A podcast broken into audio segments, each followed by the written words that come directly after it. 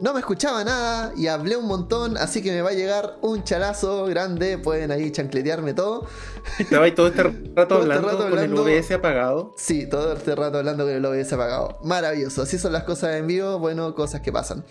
Eh, bueno, en este momento le damos un saludo. Eh, como vieron ya acá hicimos todo el tema del salud. Pero nos toca, vamos a lo importante. Presentemos a nuestro invitado. A nues- qué bueno que esta parte no, no le alcanzamos a hablar porque quería presentar al único, al grande, al conocidísimo, nuestro rockstar rolero, un youtuber aquí, famosísimo. Ha tratado de vivir por todos lados, premios en acaso, YouTube. tabú. También este, es el- este sí. es el episodio de los silenciados. Oye, qué tremenda presentación. Yo no sé si eh, soy tan rockstar, pero gracias a todos por, Ten- por- Tenemos aquí al Rockstar, por este- favor, gente, personas, Mar- agua- conténganse, de- conténganse de esta sensualidad en pantalla, porque tenemos a Sebastián de Lagos Totales. Sonido de aplausos. Ah, En postproducción le ponemos. ¿Cómo estás? Oye, muchas gracias. Bien, bien, gracias por la invitación a este martes, martes de Funa. Estoy seguro que me van a funar todas las mesas que debo, pero, pero ¿qué le vamos a hacer? Martes de una, po. Así partiendo, partimos Así. mal, ¿cachai? Martes funado. más conocido como dados cobrados también. Así que ahí vamos a hablar un poco de eso. Oye, saluda ahora sí. Ahora sí, yo me imagino que nos estará acompañando si es que nos acompaña. Mira, Valiu empezó ya, Kof Kof Séptimo Mar. Empezaron a volar los tomates. Empezaron a volar los tomates, así que vamos de acá. Oye, bueno, sí, perdona a la gente, eh, lo había dicho, gracias de nuevo Tabernero por estos dos meses de suscripción que nos regalaste. Recuerden a la gente que en frecuenciarolera.cl encuentran los links a nuestras redes sociales para que puedan escuchar este episodio, los anteriores, quizás con el audio completo, ahí vamos a ver cuando vea la repetición. Pero, eh, Cacha, el Eh, Sí, no, yo aquí voy para. Ah, bueno, saludo al nuevo rolero que. una- una- un saludo para la Alianza Amarilla de un liceo X que no voy a nombrar porque no lo entiendo todavía, pero capaz que. Lo lamé de día. Ah, lo lame- Ah, ok.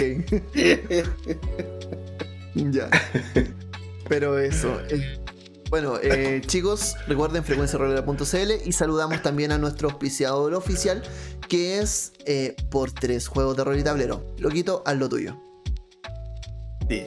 A ver, como siempre, el spam. Por tres juegos de rol y tablero es tu tienda. En donde vamos a encontrar absolutamente todo lo que gente como nosotros, o sea, o sea, ñoños de corazón, necesitamos para poder subsistir y respirar. Como por ejemplo, manuales de rol. Me llegó uno muy lindo, de hecho, hace poco que lo tengo abajo. Pero me llegaron varios más. Mira, cacha, cacha, mira, esto, esto qué lindo, ¿eh? Permiso. Pero... Aquí es cuando se pone el momento Kiko. ¡Ay, qué lindo! Mira lo que me llegó. Oh, mira qué bonito.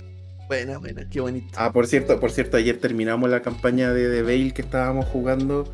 ¡Wow! ¡Wow! Y ese se va al podcast. Oye, me, me, me soplaron que venía en modo Netflix. Sí, viene en modo Netflix. La, temporada O sea, completa. los cinco, los cinco capítulos, ¡pum! de una, toma ahí. Porque está bueno, está muy bueno. No, y el final que se mandaron fue increíble. weón, Te increíble. mentí. Ya, pero, pero me estoy, me estoy desviando. Se vuelve. Por 3, Se- por se viene- 3.cl es tu tienda, así que si necesitas rol o juegos de mesa o mm, juegos de carta, para allá es donde tienes que ir. Te mentí, no tengo Netflix. Vamos a ver, vamos a escuchar de mí todo el día. Y me cagué la risa con esa wea. Exactamente, recuerden que lo pueden escuchar en La Cueva del Loco y ya que estamos en esto, bueno, saludamos a Valiu de nuevo que se- también se suscribió por, con una suscripción de dos meses. Gracias por esos dos meses suscrita Valiucita. Y Tau, primero que todo, Bien. el Rockstar, yo sé que esto no hay que nombrarlo, yo sé que todos lo saben, sé que esto es eh, tendencia en YouTube todo el tiempo, pero por favor, dinos dónde te encontramos, dónde puedo ver más de ti todos los días, Tau, por favor, ya no puedo de más. mí.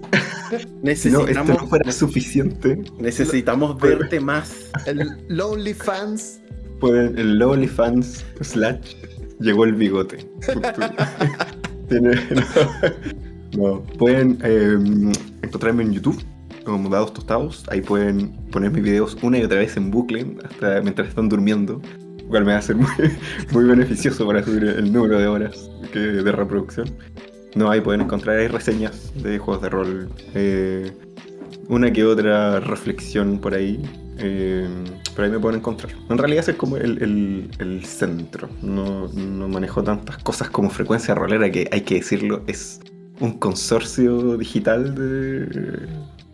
Es una, es una indust- sí, es una marca.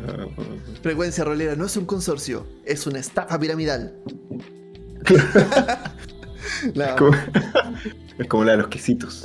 como los quesitos. la versión los, rolera de los los quesitos. quesitos de frecuencia rolera. Frecuencia quesitos. Sí. El Nomo Rolero dice que llegó una lechuza con un Telegram, dice que pague la mesa de séptimo mar eh, y que pase el dato de los, de los Tegobi, de los bigotes. Y Valió pide que, la Tao le fi- eh, que el Tao le firme su manual, por favor. Ese, ese, ese es solicitud de peso. ¿ah? Rayar Sí. un manual, yo creo que. Herbatao. Herbatao. Me encanta. Bueno, chicos, eh, tomando en cuenta esto, hoy en día tenemos un capítulo súper entretenido. Tomemos. Tomemos. Eh, tenemos un capítulo súper entretenido. Hemos estado ahí conversando con el Tao de lo que íbamos a hablar.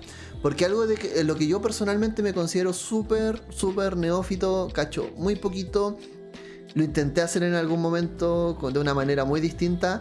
Pero hoy día quería hablar para, más que nada para que nos enseñen qué son los West March o las marchas del oeste y que hablemos de unos conceptos básicos de world building y que nos y que Tao también nos diga si es que los dos conceptos se parecen, están relacionados o cuando tuvimos esta idea eh, nos equivocamos y estamos hablando de cosas súper súper distintas. Oye, pero antes, antes, antes de que nos tiremos de lleno, si nos tiremos a la piscina a, lo- a- a este mundo, en, a- en lo que nos estamos metiendo, eh, pidámosle al público, a los que nos están eh, escuchando y están en estos momentos en el chat, que eh, igual que como lo hicimos, no me acuerdo en qué capítulo, con el Juan Santapau fue que lo hicimos. Eh, vayan haciendo sus preguntas. Yo las voy a ir anotando en un Excel. Y cuando terminemos una parte, las vamos, le vamos a pedir ahí al CEO a que nos, nos responda lo que pueda responder. Y si no, lo que no sabe, bueno, sabemos que él lo inventa. Así que. Y por eso estamos. Cualquier Claro, Que cosa, nos vende, vendemos. Cualquier cosa, hay mucha gente del holding de frecuencia rolera lista para responder. El Nomo Rolero, la Cueva del Loco, Pasta Roleros y todo el holding. Le mandamos saludos desde ya. Así que eso, pues vayan haciendo sus preguntitas mientras vayan saliendo. Así que ahora sí, tirémonos de lleno a la cuestión. Pues. Ya, po. Tao, Ya, pues, me parece. Digamos, ¿qué es? ¿cuál es la pregunta? La, la ¿Qué pregunta, ¿qué ¿Y qué es es, güey? cuando me dicen, oye, vamos a jugar en West March? ¿Me están invitando a una orgía? ¿Me están invitando a jugar rol? ¿Qué, qué- ¿A qué te están invitando? ¿Me están invitando a saltar un banco? Hay que llevar vaselina. Hay que Na- Nada de eso es excluyente, nada de eso es excluyente, todo puede estar, todo, todo permitido. Eh, en realidad, el, el tema de marcas del oeste es, es una forma como estructurar una campaña. Eh, y el, ahí la gente, como eh, respondiendo al tiro, una, como una cosa que mencionó Andrés hace un momento, como que la gente tiende a confundir el West Marches o las marcas del oeste como esta manera de estructurar la campaña con otras cosas que son como accesorias. Y como que la gente cree que son como nucleares a ellas, como el tema de usar un mapa con hexágonos o, eh, o lo que sale ahí, por ejemplo, en el, eh, en el chat, ¿no es cierto? Dicen tablas y más tablas. Sí, puede haber eh, un terreno hexagonal, pueden haber tablas, pero en realidad lo, como lo central de Marcas del Oeste es, son cosas que están fuera de la mesa, fuera del, del mundo, del universo, por decirlo así. Que es como la gente se coordina en el fondo para jugar. Eh, y ahí Oye, el núcleo espera, básicamente. espérame, Tao, ah, disculpa que te interrumpa, pero Sí, que me- ya, ya pa- de, pardi- de partida me dejaste para atrás, po, me, me, me. Sí. De partida, todavía, todavía no llegáis y ya me cagaste. Porque yo juraba que es marchas del oeste. Y tú me estás diciendo No, pues, marcas marcas. del oeste. Marcas. Sí, es marca Mira del la oeste. weá. Sí. Mira Mira, la pongámonos weá. latero. O sea, se partamos tiran- que nuestra pauta está como pico. Así, a ese nivel. No, espera, primero que todo, Ese es el nivel de ignorancia. Ese es el nivel de ignorancia. Gracias por tu suscripción por dos meses, Nomito. Saludos. Oye, sí, de partida ya. Partamos de nuevo, nos vemos la siguiente semana, reestructuremos la pauta. Ya. Hola, Oye, no, mira, el- mira, partiendo, aquí me voy a poner latero, ¿ah? Puta, aquí van a bajar los, los, los, eh, los espectadores, pero bien breve en el fondo. Esta cuestión nace por un loco que se llama Ben Robbins y que hizo un experimento en el fondo. Él dijo, quiero jugar con... eh, quiero hacer una mesa donde todas las semanas cambie la gente que juega. Entonces luego tenía como un pool de personas, como entre 10 y 15 jugadores, eh, que jugaban como en el mismo, la misma región dentro del mundo. ¿sí? Pero el núcleo, bueno, jugaban en la marca del oeste, porque era como el- la frontera eh, oeste del mundo conocido. Por eso se llama marca del oeste. ¿sí? Eh, y ahí nace toda esta cuestión. ¿cachai? Pero como te decía, el núcleo de marca del oeste no es lo que pasa dentro del juego, sino que el núcleo es cómo se organiza la gente. Y es esto básicamente, es tener sesiones no regulares. El, así nació, ¿no es cierto? Este era como el, el- original. ¿No es cierto? No era todos los martes, eh, ni cada dos semanas, sino que era cuando de estos, de, de estos 10 a 15 jugadores, un grupo de 3 o 4 se pusieran de acuerdo de qué querían explorar dentro de, este, de esta región. Y decían, bueno, queremos jugar, queremos ir a explorar, no sé, las ruinas que están en esta parte del mapa el martes a las 3. ¿Quién puede? Decía, yo puedo, yo puedo, se juntaban 3 o 4, el máster también podía, y se jugaba. Y lo que pasaba ahí quedaba como registrado. Entonces, después se armaba un grupo distinto con otros jugadores o parcialmente nuevos jugadores eh, y iban avanzando, iban conociendo, ¿no es cierto?, este, este mundo. Pero esa es como, esa es la esencia de Marcas del Oeste. ¿Ya? No el tema del mapa hexagonal, eh, ni tampoco el, eh, el tema de... que a veces se repite mucho, ¿no es cierto? Esto de ir explorando casillas. A veces no ni siquiera se ocupan casillas. ¿sí? Eh, y eso, y yo, en, mi, mi experiencia, yo he jugado un West Marches y he dirigido uno. eh, breve, pero lo hice, como para ver, porque también se supone que trae hartos problemas, es como difícil, es bien exigente para todo el mundo. De hecho, al, al tiro lo que se me viene a la cabeza en primer lugar es, eh, es que, y corrígeme si me equivoco, pero siento que eh, como para que esto tenga sentido en cierta forma, de alguna forma, si yo fui el martes pasado con un grupo X a, un punto, si yo me junto el domingo con otro grupo en otro punto, igual como que tiene que haber alguna relación como, no sé, para que tenga sentido hacerlo así, ¿cachai? O, o no, o puede que todas estas historias sean completamente diferentes, solamente en el mismo mundo, pero nunca se. Nunca juntan ni pegan. Po- podría ocurrir que no juntaran ni pegaran, pero hay una dinámica de las marcas del oeste que es bien interesante, que en el fondo otro requisito que tiene que tener, que hay un, hay un núcleo de información. O sea, el primer grupo va a explorar tal lado y lo que pasa ahí queda registrado, pongámoslo en una wiki, en un cuaderno, en una pizarra, en lo que sea. Y lo que ocurre... Notion. Claro, en Notion, por ejemplo. Claro.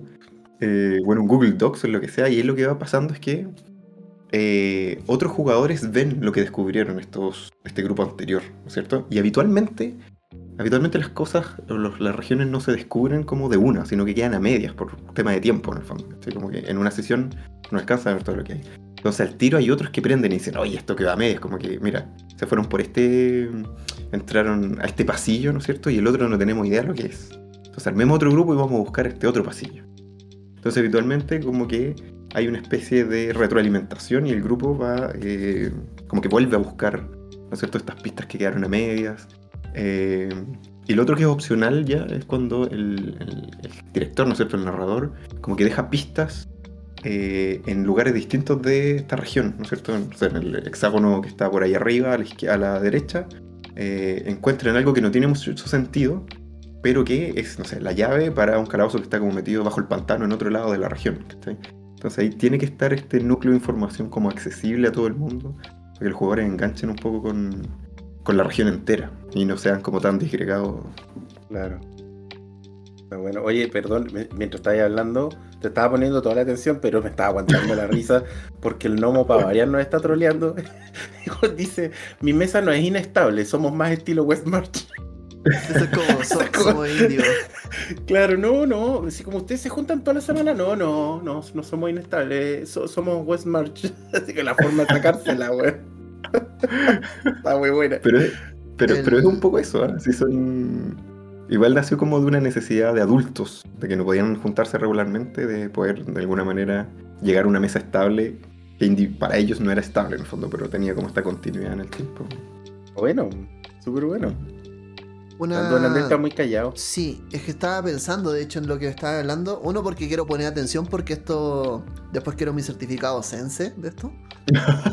Eh, pero el tema es que estaba pensando, si yo. eh, porque en el fondo, claro, tú planteas una ciudad, y, o sea, un espacio que puede ser una ciudad, un mundo, una isla, un una continente, lo que sea. El espacio, de hecho, sé que hay un ejemplo por ahí entre medio. Eh, pero eh, se me recuerda mucho a esto que hablaba John Wick en su en el juego sucio de la ciudad viva. Como siento que hasta cierto punto conversan esto, pero no, obviamente él no habla del West March, sino que en el fondo habla de Mm. cómo de, de cómo darle color un poco a la ciudad, eh, color en sentido narrativo, pero pero también pensaba lo mismo y también eh, veo que con los ejemplos siempre como que terminamos volviendo un poco como que son mesas que de una u otra forma giran en torno al mapa. Me imagino que de una u otra manera siempre estamos pendientes del el entorno del continente, de- de- del contenido de, este lugar. Y vamos a estar como preguntándonos ya, que eh, na- nace mucho de la exploración, son aventuras que son netamente de Mm. exploración, de, de salir hacia afuera, ¿cierto? Eh, un, poco, un poco por ahí. Sí, sí, ahora el, el tema, por ejemplo, de, de esta ciudad viva, eh, ahí igual la gente tiende a confundirse un poco porque en teoría cualquier mesa, marcas del oeste o no marcas del oeste, siempre tiene una continuidad. ¿cachai? Esa es como el gracia de, de una campaña larga, no es como una, una serie de, de mundos como que inconexos. La diferencia del West Marches, de nuevo, es está fuera de la mesa, o sea, está fuera de la ficción. Es estos, este grupo grande de jugadores que se entremezclan para armar grupos de exploración, se ponen ellos de acuerdo cuando van a jugar. Esos son West Marches. Independiente de, como tú dices, si es en, una- en un continente, en el espacio. A veces no hay mapa, ¿ya? El West Marches que yo jugué, que participé como jugador, era de Star Wars y no había mapa. Y el, básicamente eh, íbamos a explorar rumores. Entonces te llegaba un correo como con cinco rumores y uno ele- elegíamos qué rumor íbamos a ir a explorar, pero no había un mapa. Eh, pero era West Marches, porque eran sesiones irregulares, no estaban espaciados un, un intervalo regular. Éramos, creo que, ocho jugadores, pero las sesiones eran de cuatro solamente, entonces iban cambiando los participantes. Eh, y no había una trama. ¿ya? Por, por lo menos al principio no hay una trama. ¿ya? A medida que se va desarrollando la campaña, eventualmente aparece, ¿ya? porque pasó algo y el grupo se interesó en eso, entonces eso se transforma en una trama, ¿no es cierto? Pero como que inicialmente hay muchos elementos flotando, pero no hay una trama principal. Eso también es otra, otro O sea, factor. Entonces, O sea, Ujú. en cierta forma yo igual entiendo un poco lo que dice el Andrés, pero no estaría tan enfocado desde, perdón, para terminar la idea. Eh, entiendo lo que dice el Andrés desde el punto de vista de que estamos hablando de eh, campañas exploratorias.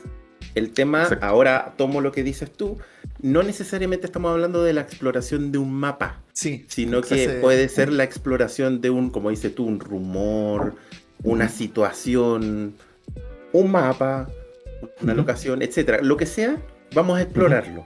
¿Cachai? exacto. Sí. Mira, Sí. muy bueno eso. Y, Ah. Termina, termina, termina. No, no, que, y, y reforzar lo que decías tú, que eso es- también es una propiedad de este como tipo de campaña, es que la motivación para jugar, en este caso, viene de los jugadores. O sea, los jugadores son los que enganchan y dicen, quiero, juntémonos este día a tal hora, y el máster dice, yo puedo o no puedo, ¿cachai? Pero es, no está esta pasividad del jugador de decir, bueno, todos los jueves voy y me siento, o si el máster no me dice como que no hay sesión, no, ellos tienen que como decir, "Bueno, estoy re enganchado con este misterio que hay aquí, quiero ver qué es, quién me apaña. Y ahí se arma el grupo y ahí le preguntan al máster. Bueno, bueno, bueno. Oye, antes de leer la pregunta del lomo, eh, bueno, vamos, vamos primero con su pregunta. Dice No, no, no, que- si la- la- la- las preguntas, no, pues si las preguntas van al final, yo la estoy anotando, si la tengo anotada. Ningún problema. Me quedo al final del, del... Oye, Tavo, y. ¿conoces, como para ejemplificarlo un poco, hay alguna campaña, módulo escrito, algo, eh, un libro, que sea así como, como no sé, por ejemplo, si, como dices, si tú quieres jugar eh, una campaña de D&D de, de Dungeon Crawl, juega el mago loco, no sé por decirte, la mazmorra. ¿Hay alguna campaña que de cualquier juego que me diga eh, esto es un West March como si tú quieres la, la experiencia? ¿Hay algo, algún- alguna libro donde yo pueda consultar con una campaña, una aventura en ese estilo? Sí, yo, yo conozco tres que eh, como de distinta onda.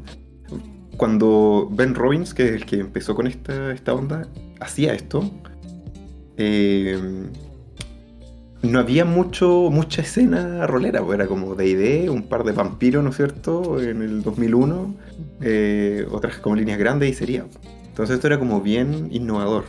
Pero ahora, 2021, casi 2022, lo bonito, y sobre todo con toda la onda como del OSR, ¿no es cierto?, este renacimiento de la vieja escuela, eh, hay mucha, mucha publicación que está pensada para hacer este tipo de cosas y uno no tiene que inventar, porque uno de los contras de este, del Marcas del Oeste era que eh, el máster tenía que inventar la región y tenía que inventar las tablas de encuentro para, como decían delante, tablas y tablas y tablas. para encuentros como en esta parte del mapa, encuentros subterráneos en esta parte del mapa, eh, el clima ahí arriba, eh, como todos los posibles encuentros con el mercader, el noble, etcétera, etcétera, etcétera, etcétera, todas las cosas. El día de hoy hay como publicaciones que vienen así refritas le hace este libro y tiene todos los elementos listos. No tiene que inventarlos ustedes. A veces son hartos elementos, pero no, no tienes que inventarlos. O sea, leyendo del libro un par de, unos par de días, probablemente una semanita, y estás listo. Y de los que conozco es... Eh, el primero es Ultraviolet Grassland, que se traduce, no está en español, pero se traduce como las praderas ultravioletas, que es un juego como bien, bien psicodélico. Es como, me recuerda un poco el arte y la onda se parece un poco como a, los, eh, a la historia de Moebius, de como arte lineal, con mucho color, muy saturado. Y básicamente ahí ese es un, es un escenario y un sistema, pero el sistema es ignorable y se puede usar otro si quieres, eh, donde los jugadores interpretan a miembros de caravanas, caravanas que salen de esta ciudad ultravioleta, que es como la gran ciudad tecnológica, fue una tecnología un poco... Eh, es como la de Moebius, de hecho, estos como altos edificios de cristal y a la vez hay como gente que vuela en pterodáctilos alrededor del edificio, hay autos voladores también, es como una, mezcla bien psicodélica. Eh, y, el, y es básicamente cómo logran subsistir o cómo sacan adelante su empresa de caravana de mercaderes que va y viene de esta ciudad ultravioleta, que es el centro de, comercio en el fondo. Y eh, es bien bonito porque el juego viene con el mapa de la región y viene con las rutas comerciales. Y ese es un juego que se llama, que no es un X-Scroll, que es esto, esta región en, hexágonos, ¿no es cierto? Sino que se llama un, Point Crawl, que es básicamente es para la gente que no le Claro, es para la gente que no le gusta jugar como el viaje, sino que saltar rápidamente. Eh, entonces exploras no eh, hexágonos, sino que exploras puntos de interés en la región. Y vas y vuelves, en el fondo. Eh, ese es uno, que es bien bonito. El otro es. El otro es más conocido que es el. y es más pesado también, que es el Forbidden Lands de Free League. Que viene una ah, caja muy bonita. De hecho lo sacaron hace poco o no? No, lleva, lleva varios. Sí. Lleva varios años. Lo que salió hace poco es un Kickstarter de, eh, de un accesorio, como una. Ah. O sea, de un suplemento. Eh, y ese sí viene como para emular la vieja escuela. Viene en hexágonos, como las clases de fantasía típicas Em, reglas de viaje y todo el tema. Pero como modernizado un poco. Como más eh, aligerado. y el último, que lo me... Ah, hola, hola. Eh, el, el, rebo. Eh, claro. Y el último, que yo lo menciono, pero a mí me carga, porque probablemente es el origen, yo lo detesto con todo mi ser, porque no lo he jugado nunca, lo leí, pero es pésimo, en mi, opinión, es eh, el Keep on the Borderlands, que es un clásico de D&D, que es la fortaleza en la frontera, o una cosa así, que se llama también el B2, eh, y que sigue estando, los jugadores llegan a una fortaleza en la frontera del mundo conocido, ¿no es cierto? Y de ahí salen a explorar más allá de la frontera, ¿cierto? Y ahí se encuentran con facciones de criaturas malignas, buenas. Estoy hablando, esto es D&D básico, o sea, 1981 eh, y viene con todos sus, todos sus eh, quirks de la época, ¿no es cierto? Esclavos, eh, mujeres embarazadas, esclavizadas, ¿no? Una, una, ah, una preciosura. Horrible. una preciosura. Pues yo lo menciono porque es como, es como el padre, el antecedente, pero no pierdan su tiempo. Para variar 3.5 o por ahí. Claro, eh, así es. Oye, eh, sí, porque de hecho vi que aquí eh, el hack de metajuegos se nos triggerió en cuando, en cuanto lo nombraste, así como que reaccionó así, jajaja, ja, ja, qué gran módulo. Entonces, quiero, quiero, Aquí hay una historia, porque de hecho hace rato que el hack está así como mandando mensajes tipo, oye, eh, ¿dónde está? De hecho lo tenía por acá, perdón. ¿Cuál es el origen de los Quest March y qué le parece el módulo? El módulo, y puso un, un emoji de... De harto, oh, ah, no, caché. De estaba preguntando por eso. Sí. Lo que pasa es que el. No sé. Bueno, voy a dejar que Juaco comente su. Pero imagino que hay mucha gente que le interesa como experimentarlo como por la historia. O sea, por la historia de los juegos de rol. Así como. hay, hay, que cachar de qué onda. Pero no sé, yo lo leí de pie a cabeza para ver si lo narraba y lo. No, no gracias. No. Bueno, luego el Juan nos podrá, en este muñequito, nos podrá decir dónde lo tocó su narrador de West eh. ya. Qué bueno. Oye, eh, ¿sabéis qué? Espérate, mira, es que lo que pasa es que está eh, escuchando atentamente al Tau la masterclass que está dando en estos momentos. Y al tiro me salió, al tiro, pero inmediatamente me salió ahora la siguiente pregunta que tiene que ver, obviamente, con. Extrañamente estamos siguiendo la pauta, Andrés, pues no sé por qué, algo está pasando hoy día, pero la pauta está avanzando como corresponde, esto es raro. Hicieron bien las vacaciones, ¿eh? Sí, bueno, pero. Eh, es, que, hoy día no nos podemos. Hoy día, loco, sí, hoy día no nos podemos salir de la pauta. Está el TAO, está esta capacitación, yo quiero mi certificado, me duele la cabeza, profe, ¿puedo ir al baño? El, efecto Tau. El, efecto, Tau. Nuevamente el efecto Tau. Ahí está. Hashtag efecto Tau. Ahí está. Ahí está. Oye, eh, no, bueno, entonces, porque tú nombraste ahí el tema de de que, de que el hecho de hacer West Marches tiene que un trabajo previo que tiene que ver con mm. crear estas famosas tablas y cosas por el estilo. Entonces ahí viene la pregunta que sigue con la pauta. Entonces, ¿de qué va el famoso world building? ¿Es lo mismo? ¿Van de la mano? ¿Qué, qué es el world building? Uf, esa es una pregunta como que, mucho más amplia. Yo creo que aquí podemos todos comentar y estaríamos como en la misma, es la misma eh, como nivel, yo creo, de conocimiento, pero yo por world building entiendo en el fondo. El nombre lo dice. Cualquier esfuerzo, cualquier herramienta en el fondo, eh, como dirigida a armarle el escenario a los personajes, o armar el, a los jugadores, perdón, ¿cierto? Donde van a explorar. Ahora yo creo que todos nos hemos visto en esa situación cuando vamos a abrir una mesita, que puede ser como... Incluso cuando uno lee como mundos prehechos, uno igual ahí como que le ajusta, le sube por aquí, le baja por allá, ¿no es cierto? Eh, pero lo cierto es que en el, en el West Marches hay harto. Hay, originalmente hay harto. ¿ya? Por lo menos cuando partió toda esta cosa. Yo diría, y por la experiencia breve que tuve yo como narrador de West Marches ahora último, eh, yo diría que ahora es mucho más fácil porque esta maravilla de internet, ¿no es cierto? Uno se mete y generador eh, random de eh, tablas, no sé, en, un terreno desértico y te sale la cuestión, ¿cachai?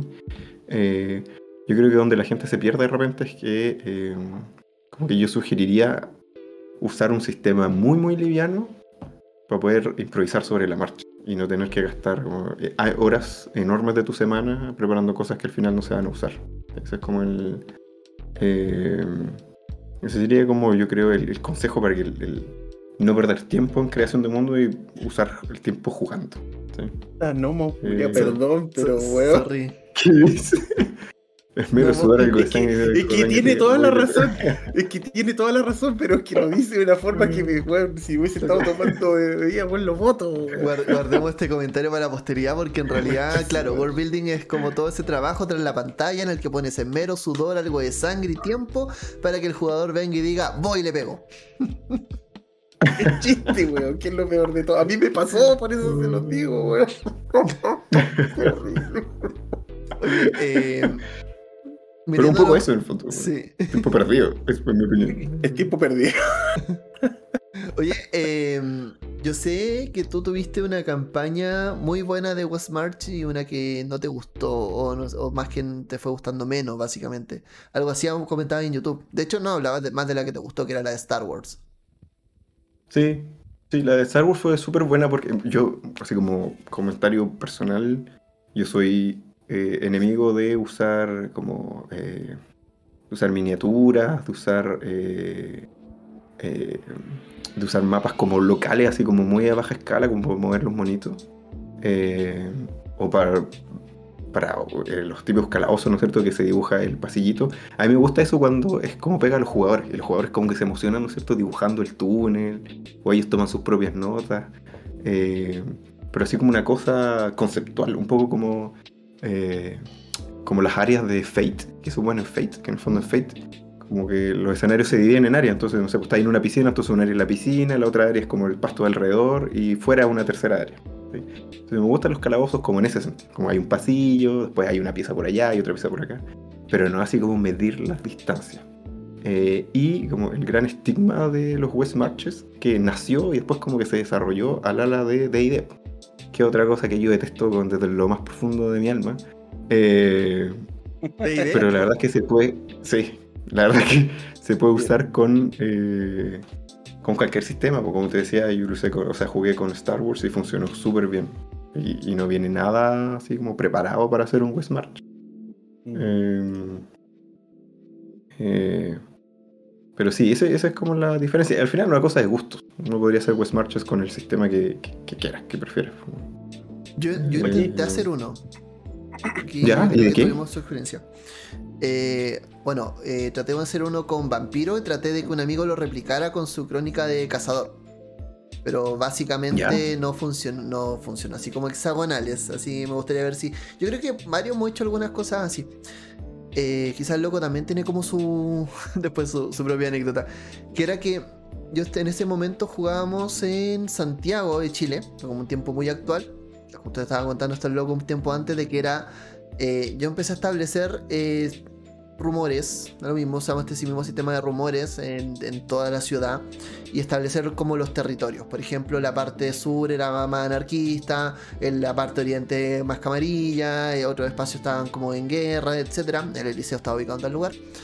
Pero empezamos también que los jugadores en ese momento, por temas de la vida, llegué a tener 13 jugadores. Entonces, eh, llegué porque le narraba gente en eventos, se quedaban con nosotros, estaba en mi mesa toda la vida, entonces era como ya. Y de esos 13 jugadores dividimos en tres grupos, que era una mesa camarilla, una mesa anarquista y una mesa sangre débil. Y lo que, lo que hicimos fue que los jugadores en distintas sesiones iban explorando hacia un lugar, hacia donde iban pasando ciertas cosas. Por ejemplo, en el Bella Arte estaba pasando tal cosa, en el Santa Lucía estaba pasando esto, en Barrio Italia estaba pasando esto otro. Y, así iban como moviéndose por la ciudad, pues en los espejos estaba pasando otra cosa, eh, en el aeropuerto, etc. Y finalmente ellos iban definiendo qué era lo de interés para cada uno, iban jugando esta anécdota. Y también iba influyendo la historia, la íbamos cruzando. Entonces ellos como que en el fondo iban como entre haciendo avanzar sus propias historias a la vez que saboteaban las de los demás. Y en algún momento los cruzábamos. Mm. Pero fue como, no sé si, no sé si califica como un West March, pero Sí, Eh, o sea, yo creo que sí. Sí. Oye, ¿y te cansaste? ¿Te cansó hacer eso? no? ¿sabes qué? Es agotador en un principio. Creo que eh, tiene tres etapas. Yo, para mí tiene tres etapas. Que la primera fue como la de creación, que yo sien- siento que en ese sentido fue súper... eh, súper bueno porque los jugadores eran muy propositivos, entonces ellos aportaron muchas cosas que querían explorar, lugares, situaciones, etcétera, y todo iba saliendo también de su trasfondo. Entonces eso como que ayudaba. Entonces yo iba mezclando cosas de sus trasfondos que tocaban a los de los demás, cosa que también ir promoviendo tensiones en algún momento. Sostenerlo, Yo- eh, de- disculpa, para terminar, Sí, perdón. el sostenerlo, la segunda parte, era súper difícil, súper difícil, como que crearlo no. Terminarlo y ver el producto tampoco era tan difícil, pero la- el medio sostener esta cosa y darle coherencia era muy, muy, muy complicado. Eso, como para que el loco también vaya metiéndose. Sí.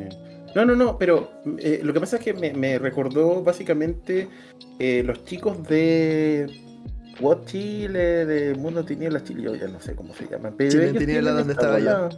Eso, Sí. donde estáis metido tú, po. Ellos estaban, hacían muchas de estas famosas, ¿cómo se llama esto? Mm, eh, eventos donde se jugaban varias mesas, muchas mesas que se cruzaban, eran mesas de cazador, otras de vampiro, otras de mago, siempre Mundo de Tiniebla. Eh, jugaban también con los cabros de Valpo, con Mundo de Tiniebla en Temuco, en Puerto Montt, etcétera, y pero finalmente estaban todos completamente organizados eh, de manera tal de que fuese un lore único final, así como que como, la historia de los del mundo en tiniebla en Chile. Sí, Entonces, como que me meta. suele. Es una, es una, claro, es una metatrama gigante. Entonces, ¿eso es considerado así, tal cual como lo están llevando? ¿West March? Es que, sí, es que lo que pasa es que el término Westmarch es de esas palabras como que te dan una noción de algo, pero en realidad no dicen nada. Porque, eh, claro. porque en el fondo, si, estamos, si vamos como al original, al que hizo Ben Robbins, además de esta cosa como de distintos grupos que siguen la misma, como la misma ambientación, ¿no es cierto? Tienes que tener este núcleo de, eh, de información que todos comparten y no tiene que haber una trama al principio. Y hay muchos juegos que en el fondo parten con una trama. ¿ya? Ahora, Ah. si el día de hoy hicieras todo como West Marches y de todas maneras como que le pones como una meta trama, así como algo grande que está pasando por sobre los jugadores, yo igual le pongo la etiqueta de West March. Así, Claro. no, no creo que hay que ser tan, Ya. No hay que ser tan tan. papista en el tan- fondo. Claro, porque, porque en el fondo de la definición original es lo que hizo Ben Robbins, pero a partir de Mm. eso como que se han creado muchas tendencias. Yo creo que hay cosas que ya dejan de ser West Marches, eh, como podría ser que el mundo, este mundo persistente, lo conozca solo el, el narrador. Y como que él tenga varios grupos, por ejemplo, pero que esos grupos entre ellos como que no compartan información o no interactúen. Eso yo creo que no es un West March, No, porque no. no hay un, no hay un pool común de jugadores en el fondo, sino que como grupos separados. Claro. Pero, por ejemplo, lo que dije, lo que mencionaban ustedes, de esto de WOT Chile, yo creo que sí, sí calza como, como West Marches. Mm. Perfecto. Lo que, lo que hacíamos Oye. nosotros, de hecho, bueno, yo lo estaba ahí, siento que no, no sé si responde tanto a un West March porque no tiene un, como dices tú, un pool de jugadores fijo, ¿cachai? Sino que Mm. también quizás responde más como al tema del world building. De hecho, yo por lo menos cuando nosotros armábamos esto y nos juntábamos como a pensar, ya, ¿cuál es el conflicto principal que va a tocar a una mesa de cazador, tres mesas de vampiro, una de raid, una de hombre lobo? ¿Qué, qué es lo que puede juntarlo a todo? Eh, es un poco, es más creación de mundo. Creo que es como eso, es Mm. como crear un poco el, el Mm. mundo abierto y este conflicto inicial grande que de una u otra manera tenía que afectarle. Pero Mm. no sé si eso aplica como West March. Claro, sí, tenéis razón. Pues. De hecho, efectivamente, como, como comentaba, eso se daba normalmente en eventos y en los eventos no siempre iban las mismas personas, ¿cachai? Mm. Eh, Mm. Yo, de hecho, fui a un solo evento nomás, jugué en la mesa de cazador y después me desentendí completo del tema, no tengo idea qué habrá pasado. Ujú. Entonces, claro, ahí, ahí en ese sentido probablemente deja inmediatamente de sí. lado el término Westmart. Oye, mira, tiene- siguiendo, perdón, eh, No, dale, dale. de- No, es que quería seguir con en la pauta porque estaríamos con esto terminando la primera parte. Bueno, bueno, estamos siguiendo la pauta como corresponde, weón. No, esto está raro, está raro. Esto está demasiado raro. eh, pero nos toca ahora empezar a leer algunas preguntas. Y antes de tirarme a las preguntas que han habido, quiero leer eh, más o menos algunas frases o algunas cosas que han dicho los chicos en el. Por ejemplo, el Nomo Rolero dice: Mira, ¿sabes que creo que Blades in the Dark se puede dar mucho para West March? Eh, tírenme la chancla si me equivoco. Y el gato ninja opina igual. Yo personalmente no conozco Blades in the Dark. Me castigo, jefe. Es un juego que me lo debo. Pero, pero lo- ustedes dos yo sé que lo conocen. Eh, ¿Sí? ¿No? ¿Qué, qué, qué- qué opinan de lo que dice el Nomo? No sé si un juego aplica más o menos para un West March, pero yo creo que si pensara en la experiencia, probablemente decantaría por un juego como Blades in the Dark. No sé. Yo igual creo que. Igual que, Andrés, yo creo que es. Yo creo que tiene muchas herramientas y tiene una estructura que facilita mucho hacer un. Un West March. Mi, mi único. eh, mi único pero con usar Blades o cualquier derivado de Blades en un West March es que. En general, los Blades, eh, los derivados de Blades en The Dark, como que protegen mucho el nicho del personaje. O sea, como que está el. No me acuerdo cuál es el nombre ahora, pero está como el cortador, ¿cachai? O el, el músculo. Entonces, eh, no tiene tantas combinaciones posibles. Puede que termines con un grupo con tres músculos o con tres cortadores. ¿cachai? Eh, y ahí eh, las habilidades, como son medias redundantes. No, no creo que sea un impedimento, no creo que sea imposible hacerlo. Eh, pero yo creo que los West Marches sí se benefician mucho de estos juegos que están hechos como para cumplir golpes o misiones como puntuales. Pero a la vez creo que también tienen que ser juegos que permitan eh, como una- un abanico más amplio y más granular, ¿no es cierto?, de distintos tipos de personajes. Eh, porque si no va a estar jugando como con tres clones o algo muy cercano como tres clones en un. eh, en una sesión. Puedes caer en, en ese riesgo en el fondo. No, no Eh, pero dejar- sí, pero yo creo que. Dale, perdón. Dale, dale, no, no termina la idea, por favor. No, esa era mi idea. No sé si se me fue lo que iba a decir. pero- Perdón, perdón, disculpa. Eh, no, que No, no. Absolito llegó tarde a la clase y nos pregunta qué es un West March para que hagamos una recapitulación rápida. Ah, un West March es una manera de estructurar una campaña en donde eh, las sesiones son irregulares, en donde en cada sesión participan jugadores, eh, distintos jugadores de un pool más o menos común. ¿ya? No es así como que venga cualquiera así en la vida, eh, sino que, no sé, pues de un pool de 10 jugadores se arman sesiones de 4 jugadores con el mismo narrador en un mundo más o menos persistente. Esa es como la, la estructura del West March. Súper. Eh, Sí, oye, eh, siguiendo con la- las cosas, mira, eh, Revo nos dice, bueno, hablamos también no solamente de West March, sino que hablamos también de World Building y él indica que lo mejor del World Building es cómo sus jugadores ayudan a crear más de lo más de lo que mismo tú, tú, tú empezaste, estoy, creo entender eso. Se crea lore nuevo, final, y en cada episodio de lo que tú creaste acabas teniendo una serie de ramificaciones de historia, leyenda y un mundo real. Eso es cuando tú efectivamente le entregas una agencia también a los jugadores, porque hay muchos Mm. que hacen world building solo en su casa encerrado y Mm. finalmente el jugador llega solamente a conocer el mundo que ya existe, pero me, me suena mucho a cuando tú tienes eso de entregar la agencia a tus jugadores, lo cual es, eh, siento yo que es lo mejor. Sí, es una, es una buena práctica. Es como decir, buenas prácticas roleras. Puede ser como un manual de carreño rolero. eh, entregar agencia, yo creo que estaría como entre los primeros. Podríamos hacer un día un capítulo así, el manual de carreño rolero. Está bueno. Está bueno, sí. Mira, Mr. Palavicino dice, yo recuerdo que jugué un West March con Cazador y fue la mejor campaña que he narrado en la vida. Mira, buenísima. ¿Qué tal? Bueno, la, la vez que le dije a alguien que ju- quisiera un West March con otro juego fue de Cazador. Que fue a Fefi, nuestro narrador de Cazador acá en Frecuencia Rolera. Que tenía las ganas de narrar, pero no sabía bien cómo. Y le di un poco como lo. Le, le mandé el video del Tao de West March, que también la gente lo puede ir a ver, obviamente, porque Sí, siempre vaya. compartimos todo el contenido del Tao ahí. Nosotros- tostados. De hecho, voy Vaya, a-. Cuando, cuando no estemos transmitiendo, voy a poner transmisiones fantasmas con los videos del Tao. Así como. So- solo para ganar muchos seguidores. Voy a hacer como. El Tao va a ser como el Harry Potter de este, de este canal. como Harry Potter cable. Claro. Harry Potter de, de frecuencia. Oye, eh, mira, el, dale. Eh, para terminar eso. Eh, y bueno, el- la estructura con Cazador era esa, pues de que en el fondo ellos estaban como en la Hunternet revisando cosas y empezaban a llegar lo mismo. eh, lugares como las misiones o cartas o cosas que los llevaban a un punto a otro. No sé cómo se desarrolló, pero creo que esa mesa todavía se está jugando. Está el tabernero ahí, de hecho. Em, a ver, no sé, sí, yo no sé si habrá terminado la cuestión de qué estaba haciendo el Fefi. Parece que sí, en todo caso, porque no lo he visto conectado hace rato. Oye, pero mira, el Nomo nos tira un aporte bastante interesante. que dice como, quizá una definición fácil y corta para responderle a alguien que pregunta qué es West March es un mundo abierto con bitácora compartida. Bueno, Es una buena definición, sí. sí, Bueno, Total. totalmente. bueno. Mira, un 7. Un 7, se sacó un 7, tiene... Se, se ganó uno- su diploma. Se ganó su diploma. Mundo Sí. abierto con bitácora compartida. ¿Qué tal? Buena. ¿Qué Oye. tal? Antes de pasar al siguiente tema, hay que resolver esta duda. Eh, dice, nos pregunta el nuevo rolero si es verdad que realmente el Tau puso unos dados a tostar. Que decía a tostar. ¡Qué! El- el- lo puse sobre el tostador, pero no lo puse a tostar. A todo esto, ¿Estaba me encendido el acordó, tostador? hay, hay- No, no estaba encendido.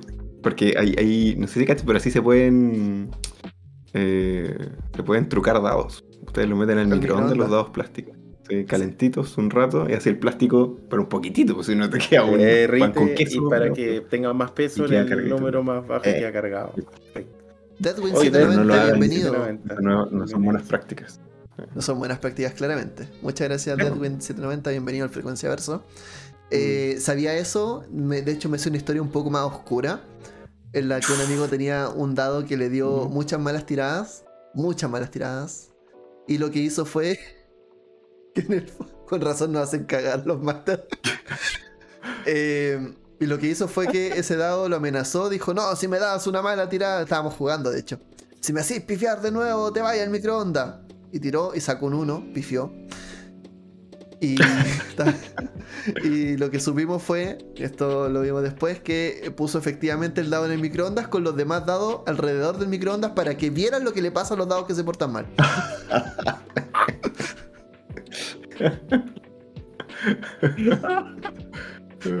Muy bien. Oye, la wea buena, weón. Qué buena. He aprendido algo nuevo, lo de los dados en el Eh, microondas valió el programa. Son como, son como 5 segundos, una cosa así que se pone en el microondas. Espectacular, nunca, weón. nunca lo he hecho, Espectacular. nunca lo he hecho. Oye, mira, tengo otra, otra gran, otra gran historia que cuenta el amigo Rebo ahí. Eh, en mis mejores historias ni siquiera tengo pensada una metatrama para darle al world building. Estoy jugando una historia en la era victoriana con mucho pulp y fantasía, donde si bien el evento es una construcción de un dirigible gigante, la real historia es la que giró en torno a un asesinato donde un investigador y los dos protagonistas se convierten en creadores de todas las historias crímenes, traiciones, élite escondida y corazones rotos, lo que dio vida a mi versión de Black Sabbath victoriana. ¿Qué tal? Eso tiene que ver probablemente con el tema que conversábamos, de que es un world building con agencia repartida. Mm, sí. ¿cachai? Se, se lee muy, muy, muy interesante. Pero más abajo dice algo que ahí pregunto, porque también yo desconozco este juego. West March igual Ryutama. Es que Ryutama es un juego viejo. Mm. Entonces yo creo que tiene. O sea, Ryutama es un juego de que se llama fantasía natural. Yo no entiendo bien el concepto. Cuando dicen esto es fantasía natural, quizá el estaba aquí en su. en su sapiencia No, no tengo infinita. No. Con fantasía orgánica. Puta, Sergito, Sergito de Sergito, aquí nos falta fanate- Sergito, sí. Sergito nos falta, vamos a tener que invitarlo. Sí, Porque pero- Sergito es fanático de Ryutama. Bueno, el tema es que igual Ryutama es de los juegos como basados, no sé, quizás están un poco más pensados para público más infantil, no necesariamente, pero tiene un poco esta idea. Eh, porque también es de, lo- es de los viejos, o sea, es previo al Magisa de No Solo Roll, por ejemplo. Eh, no sé si al Magisa de Dismítica, pero por lo menos sí al de No Solo Roll. Y en ese caso igual bebe mucho, con un- tiene un sistema más antiguo, quizás eh, que un poco menos, no sé, no, es- no es tan, es pseudo narrativo, pero también tiene muchos mapas, tiene hartas cositas. Pucha, tengo el mapa allá en la, en la- en la ludoteca, pero, Pero- no, no pero- lo voy a ir a buscar. Pero el Pancho, el Pancho está diciendo una cosa, dice, creo que Rebo se refiere a que Ryutama, el sistema, eh, al parecer tiene un sistema en el que tienes que salir de tu aldea a recorrer el Sí. mundo. Sí, sí. Mm. Ya. Mm. Sí, eh, Ahora juegos bien- con esa premisa ayudan, pero en el fondo cualquier juego le puede dar esa premisa al fin. Sí, O sea, ese es pero- el tema. Pokémon podría ser un West March. Sí. Mm, Interesante.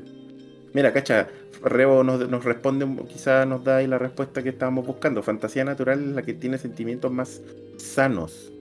¿Cachai? Donde el heartwarming es la tónica al terminar cada sesión. Mira tú. Está buena, Qué es- buena. me gusta. suena bastante lógico y bonito, por cierto.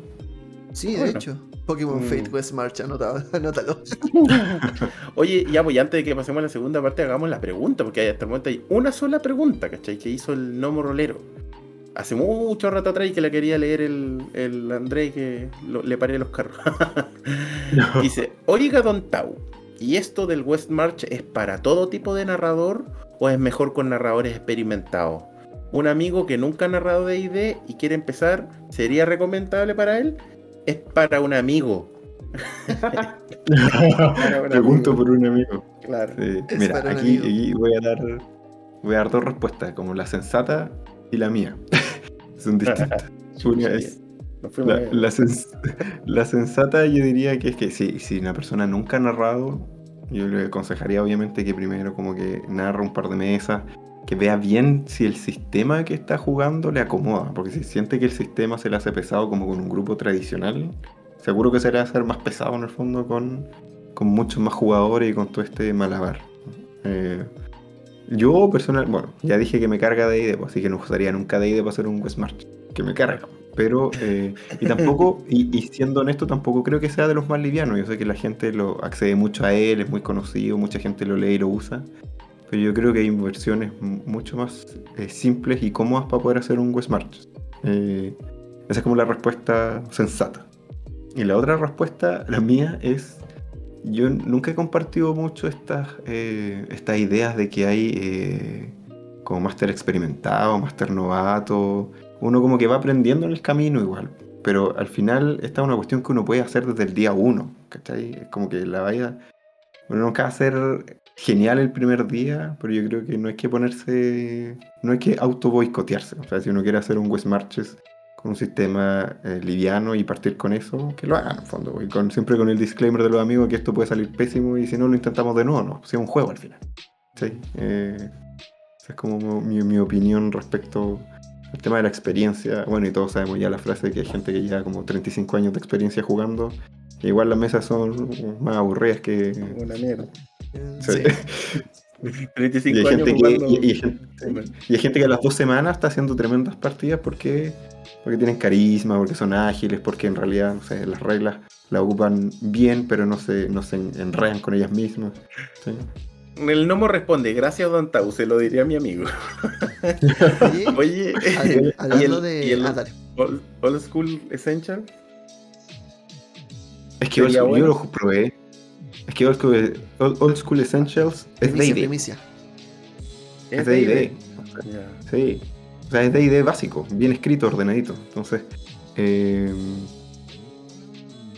es... es ah, ¿Qué decir de Old School Essential? Es difícil porque es, es un sistema con pocas reglas, pero es difícil porque cada cosa que quieres hacer tiene una regla distinta. No, tiene, no son como estos juegos modernos diseñados bien, que en el fondo hay como una mecánica nuclear y que como que todo se parece a esa mecánica, ¿no es cierto? Que uno tira el mismo dado, intenta hacer como la misma cosa con este dado. Aquí no. Aquí, por ejemplo, de lo que me acuerdo, en Old School Essentials, el, el clérigo expulsa muertos vivientes con dos dados de 6 se ataca con un D20, el ladrón algunas habilidades son porcentuales y otras habilidades son con un D6, eh, las tablas de encuentros son con un, algunas con un D12 más un D8 y otras son un D12 más un D12. Entonces pues, es, como una ensalada de cosas que al final, después de meses probablemente uno se memoriza todo, pero eh, si no tenés que estar ojeando a cada rato cómo se hace cada cosa. No, no es para meterme en un ah, one shot. Amo, amo no, tanto, amo tanto. Es que sabéis que con lo que me estáis hablando, amo tanto Señor de los Anillos, Merp. Lo amo tanto, weón. Es que Ya, es ya. el único que es como así que me enamoré y que me acuerdo de las tablas, po. Si no. Co- conversación, esas conversaciones son de otra generación, ya. Y no estamos Y hablando abuelito, abuelito, Ya, abuelito. no, déntese, dé- déntese tatita. Vete ese tatita. Eh, oye, Ya, eh, estaba pensando un poco. Espera, fase, po. espera, que esto está entretenido, No, weón, ya. Puta, es que ¿Estás quería ver si que. No, no, no, no, es que quería ver, que quería ver, lograr el. Que, que El. Siguiéramos la pauta, pero ya sálete la pauta, no. Es que mira, lo, lo que pasa es que me quedo con una cosa que dijo el Tao cuando habló del Old School Essentials. Y dice que no es como estos juegos bien diseñados. Me quedo- yo solo voy a decir que me quedo con eso. Eh, y lo otro, quería pensar un poco que cuáles son pro- las problemáticas que te puedes encontrar quizás como narrador o como jugador de un West March.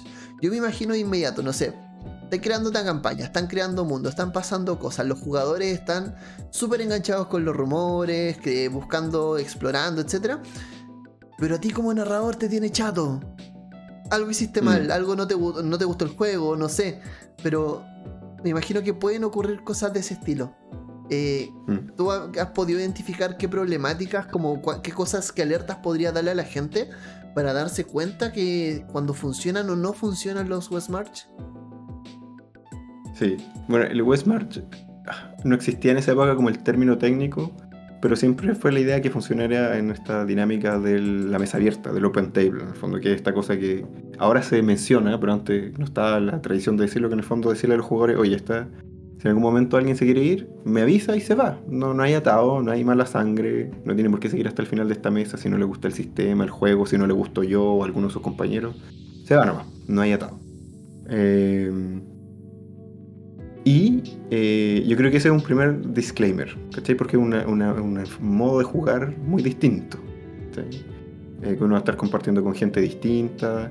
eh, y lo otro, como narrador, por lo menos los problemas que yo me encontré, y que por lo que he leído es habitual, es que las sesiones tienen que ser eh, autoconclusivas. O sea, en la sesión se tiene que terminar esta aventura.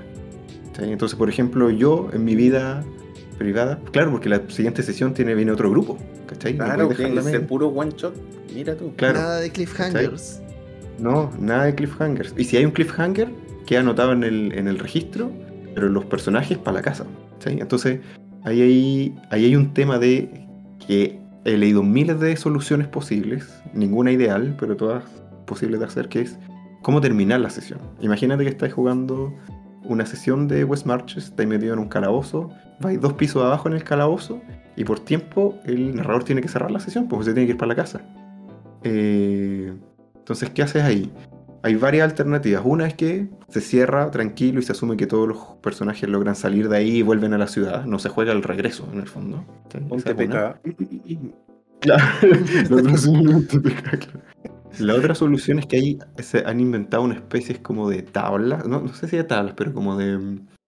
eh, como se entregan puntos. Entonces, por ejemplo, cuando se diseña el calabozo en el que se van a meter, el máster dice, bueno, si llegan a este punto, vamos a decir que todavía pueden volver así sin riesgo. Entonces, si termina la sesión ahí, asumimos que todos vuelven a la casa sin problema.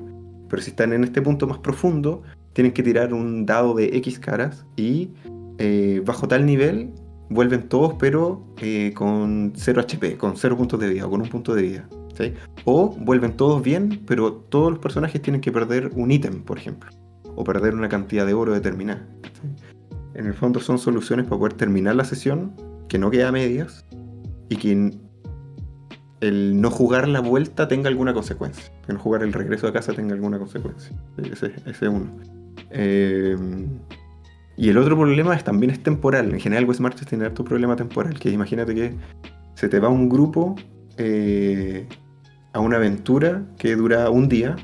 Y los otros personajes se van a una aventura al otro punto del mapa donde el puro viaje es una semana. Y después de la tercera sesión viene mezclado el grupo con estos que vienen como de una, dos semanas de viaje y los otros que vienen de dos días de viaje. Entonces, hay masters que se preocupan de eso, que llevan el calendario y toda la cuestión. Y eh, para ese tipo de narrador, como en el fondo, hay, hay un problema de ahí de. Voy a tener que estar a puros saltos temporales gigantes para poder juntar a la gente que está en lados distintos, en tiempos distintos. Te pegáis en Eh, Interstellar. Claro, sí. Eh, entonces ahí, esas son como las dos grandes complicaciones. Yo creo, yo, yo creo que un West Marches es para tener sesiones no tan breves, para poder terminar tranquilo. Yo no podría actualmente, yo habitualmente ahora estoy jugando sesiones como de tres horas. Yo creo que eso no da para hacer sesiones tranquilo, en el fondo, es como todo apurado. Tendría que ser como todo muy apurado. Eh, eh, Mm, Bueno. sí. Oye, y si, como dice el Nomo acá, si dos, dos grupos de jugadores coinciden en que quieren llegar al mismo espacio o explorar el mismo rumor, eh, es una situación un poco extrema, me imagino, pero Sí.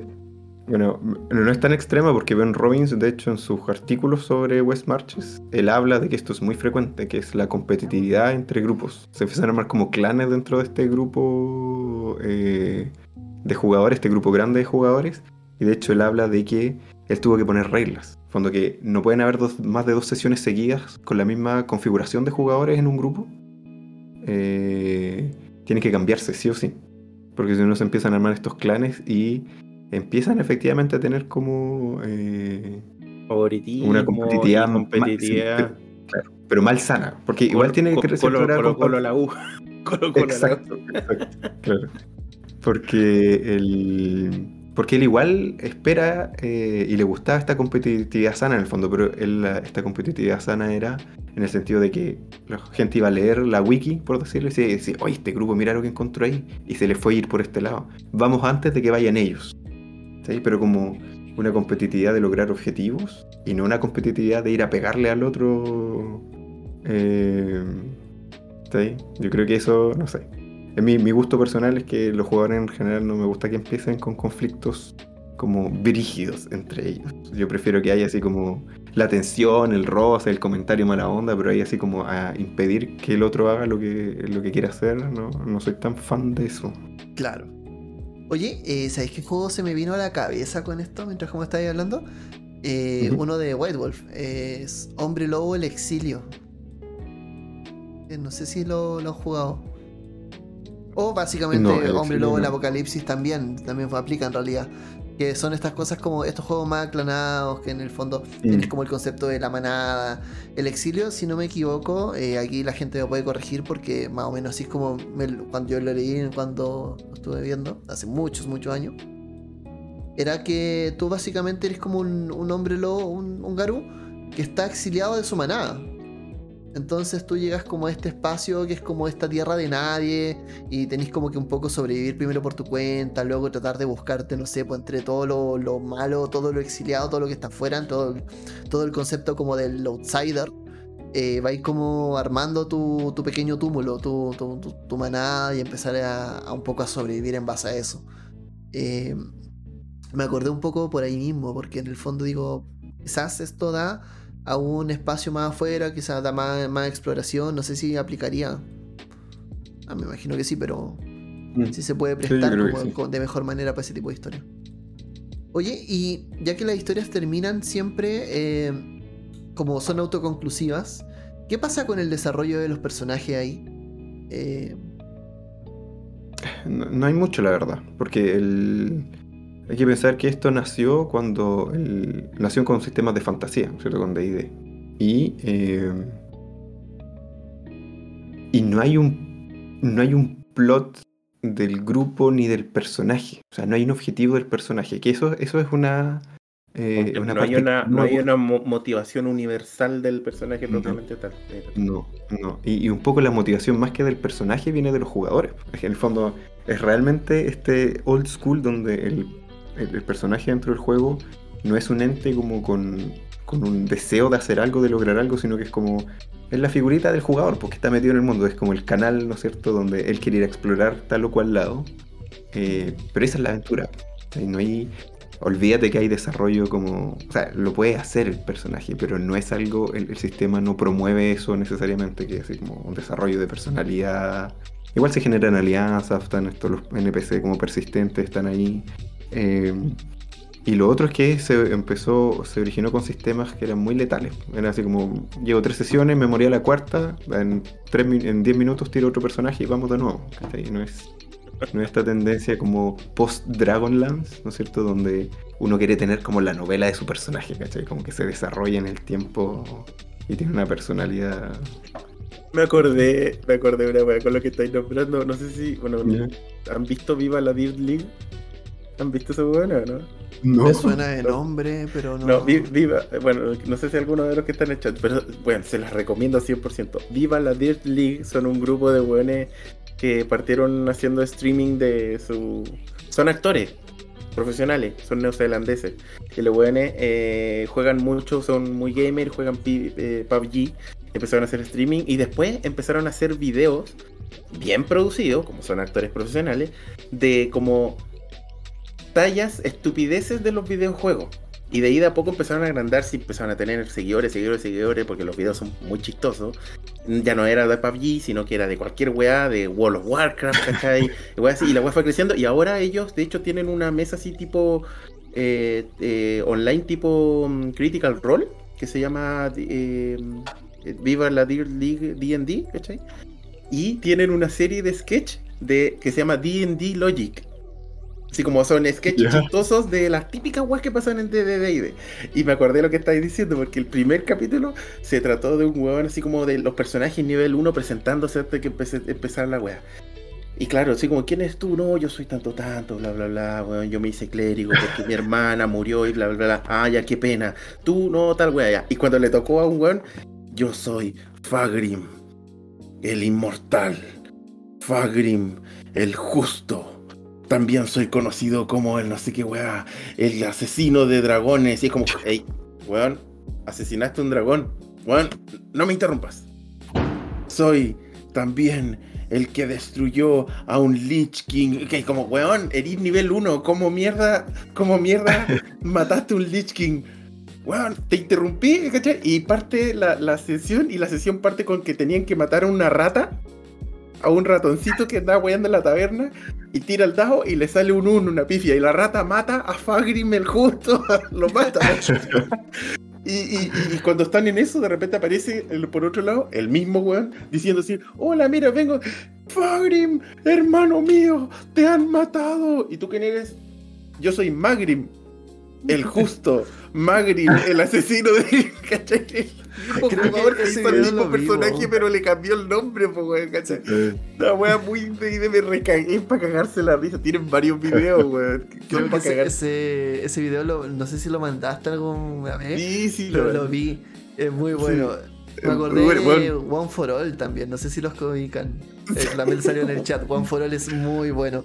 Que Muy también bueno. es, es un grupo de DD que rompe partida y el máster sufre. También son todos actores y se disfrazan y hacen como la parte en que están jugando rol en la mesa y luego actúan la parte disfrazado ya de los personajes. Y hay como varios que son muy entretenidos. Sí. Y también está eso, porque hablan, por ejemplo, el capítulo de los trasfondos, que dice como, eh, bueno, ¿y tú quién eres? No, bueno, yo fui criada por lobos y abandonado por mis padres. Y luego la otra, la, la Tiflin, así, no, yo incendié mi casa y a mi familia eh, y a mi vecino y a mi perro. eh". Y el bardo así como, no, mi familia está en el pueblo, hacemos barbacoa los fines de semana. no sé qué". Exactamente, es la misma, weón. Me cagué la risa. Bueno, viva la Dirt League, se los recomiendo. Son para cagarse la risa, esos weones. Son muy chistosos. Bueno, volvamos a esto ya ¿De qué que- estamos hablando? ¿Qué si ya nos fuimos de la pauta? No, la- ahora, ahora sí volvimos a la normalidad. La pauta se fue a la chucha. Eso, muy bien. Es que esto no sería un episodio de frecuencia rolera en vivo si es que no tenemos una pauta que se nos va a la mierda. Sí, Kill It With Fire, ahí está. Eh, oye, eh, volvamos entonces. Tú querías seguir con la pauta para ver el tema de lo que es el world building. ¿Cierto, Sí. Loquillo?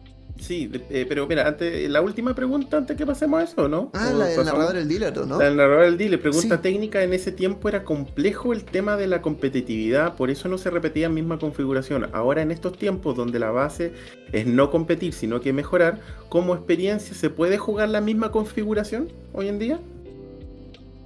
Sí, lo que pasa es que el, el momento en que empiezas a jugar la misma configuración deja de ser un West Marches. Da lo mismo si es que no es un problema que deje de ser un West Marches. Pero se vuelve más que nada como distintas mesas estables dentro del mundo compartido. Sí, pero no... eh, son como tres grupos que llevan sus aventuras. Pero, pero sí se puede, no hay problema. Eh, me- y me, me recordó algo, algo en la pregunta de narrador, el dealer. Interesante. Hay que pensar que toda esta cosa partió cuando no se jugaba por internet. Y en el fondo, cuando estamos hablando de estos grupos de 10 o 15 amigos, estamos hablando de gente que había que coordinar para juntarse físicamente. Habitualmente, el Ben Robbins se juntaba a jugar en, en un local, en un local de, de hobby, ¿no es cierto? Eh, entonces él efectivamente iba y ponía el papel así, lo pegaba en la pizarra con un, la invitación, ¿no es cierto?, a participar. No era como ahora que da lo mismo con quien juegues, porque si un psicópata está como al otro lado de Discord, ¿no es cierto?, al otro lado de, la pantalla. Pero cuando no era así, como que no ibas a invitar a alguien desconocido a tu casa junto a tus otros 10 amigos que si eran conocidos, ¿cachai? O que habías conocido con el tiempo. Pero invitar gente no era complejo igual, porque alguien tenía que abrir su hogar para recibir a esta combinación de, de 10 sujetos, o, o en realidad de 4 sujetos, pero de este grupo en el fondo que no es que se conocían fuera de tu casa, ¿no? Claro, exactamente. exactamente. Ya, oye, eh, pasando, mira, creo que hemos tomado hasta el momento varios temas que teníamos en la segunda parte. Eh, me voy a saltar algunas, porque por ejemplo la primera que teníamos ya del- de la segunda parte del programa era cómo aplicar West Marches en tus campañas. No sé, yo siento que como que está, con lo que hemos conversado hasta ahora, está medio respondido, especialmente con la definición que diste. O, al men- o tú querrías agregar algo más a eso. No, yo creo que hay que darle su, su medalla a, a Nomito. Nomito fue que se mandó la definición. Sí, La yo creo que ahí corta. se- la condensada, sí.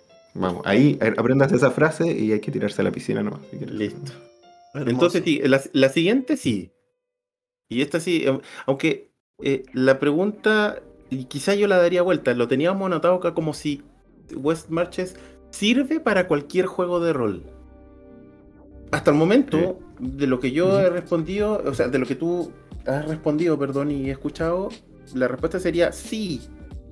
Pero, pero no sé, doy vuelta a la pregunta. ah, ¿crees tú que hay algún juego de rol para el cual no sirva hacer West Marches o no puedas hacer West Marches? No, yo creo que todos se pueden hacer West March. Porque, de nuevo, el núcleo del West Marches está fuera de la ficción, o sea, en cómo se organiza el grupo. Lo que sí, yo creo que hay algunos tipos de juegos que hay que ajustarlos de alguna manera. Por ejemplo, los que son más como de intriga, por ejemplo, o sociales. Ahí yo creo que la onda se va más por un West Marches de, de rumores, por ejemplo. O, eh, porque no van a estar explorando una región o, o no, o no se hace tan relevante explorar la región, porque habitualmente son, no sé, lugares urbanos, modernos, que ya no hay así como lugares escondidos ni, ni misterios como en lugares, sino que es la trama politiquera. Entonces, hay que cambiar los puntos geográficos por rumores, en ese caso. Sí, Pero, pero sí, yo creo que se puede hacer en cualquier tipo de juego. Mm. Claro, ahí es donde hablábamos delante de la exploración de algo, no necesariamente de una locación física, sino que de algo, explorar algo. Exacto, sí. Mm.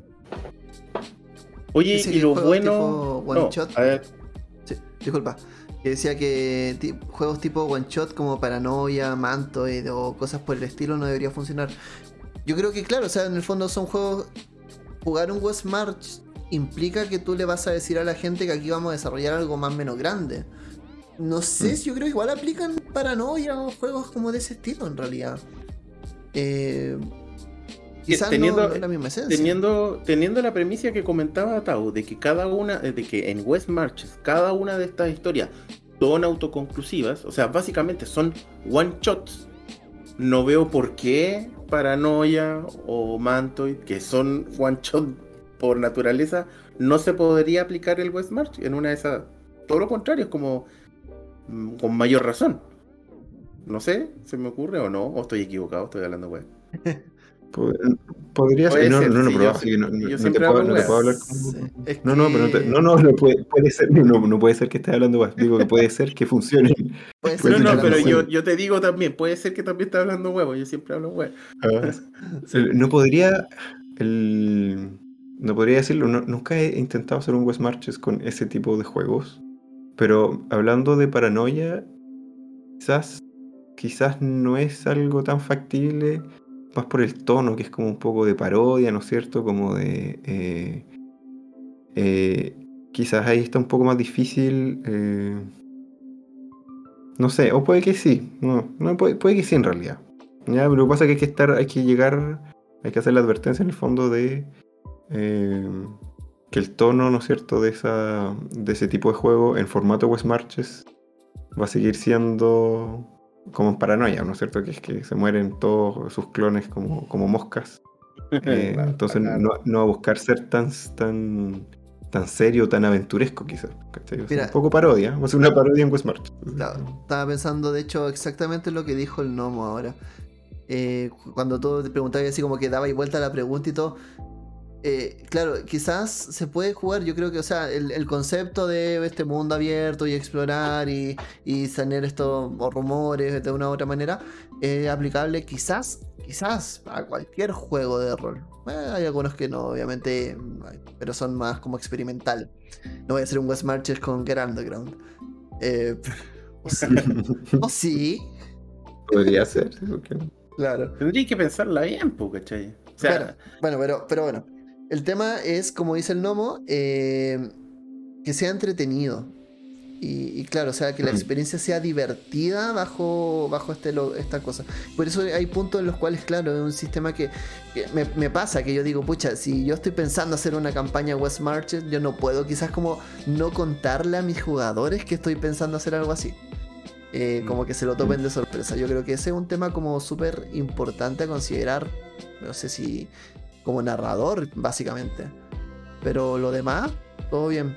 Mientras haya algo que Mm. explorar, sie- siempre puede hacerse un West March, efectivamente. Por cierto, saludos Mr. Palavicino, bienvenido, gracias por la suscripción. entonces, oye, ya tenemos avanzado a este tema. Sí, La pregunta del millón. Lo bueno, lo malo y lo feo de, de West March. Y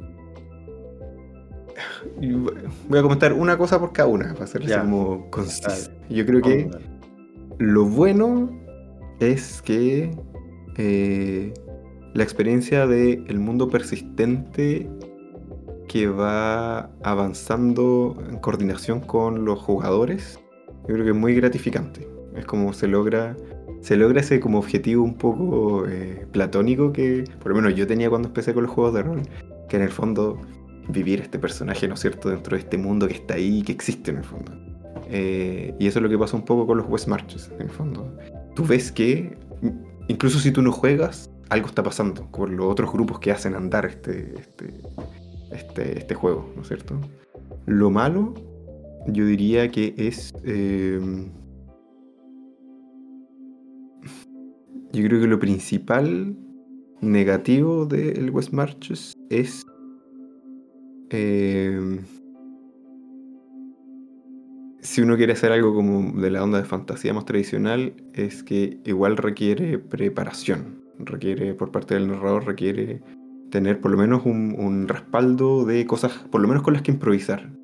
En el, más liviano de los casos y en el más pesado de los casos, tener así como todo bien clarito de antes, con, tablas, o haber comprado un suplemento que venga listo así como para leérselo y usarlo como herramienta para tirar un Westmarch. Eh, y lo feo lo feo yo creo que es el riesgo de agotarse en mitad del camino como narrador. ¿sí? Como tener que, tener esas ganas de dejar botada la mesa porque ya no da más. Eh, y que arriesgar que los jugadores queden con la sensación de que como que quedaron a medias, porque que no es tan raro, yo creo que a la altura es que uno ya los años que lleva jugando no es la primera vez que va a quedar una mesa a medias, que se va a morir a mitad de camino. Eh, como otra, más otra, más a la mochila de lo mismo. Exacto, exacto. Este, diría que esas serían como las tres principales, eh, como esas de esas, aristas. Oye, eh, me acordé, Andrés, de tu blog. ¿De cuándo debería acabar la campaña?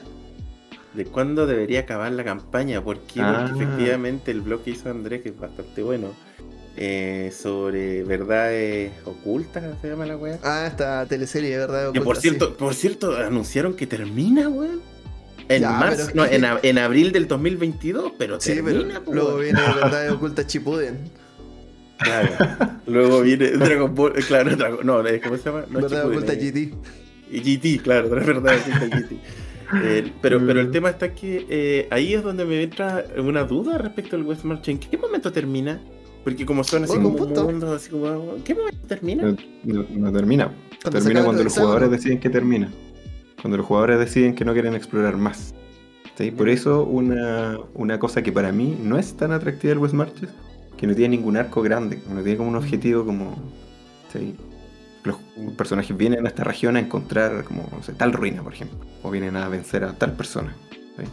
Eh, porque ahí podría darle como un, un, final más satisfactorio. Ahora, Igual hay jugadores que no buscan tener un final satisfactorio y que, eh, que tampoco tienen una participación tan regular, entonces quieren venir como a jugar un par de sesiones y ya, y después chao, vamos a ver cuando se pueda, así como en esta, en esta onda media, ¿cierto? Adulta, ocupada con eh, trabajo, niños, no se quieren comprometer tampoco.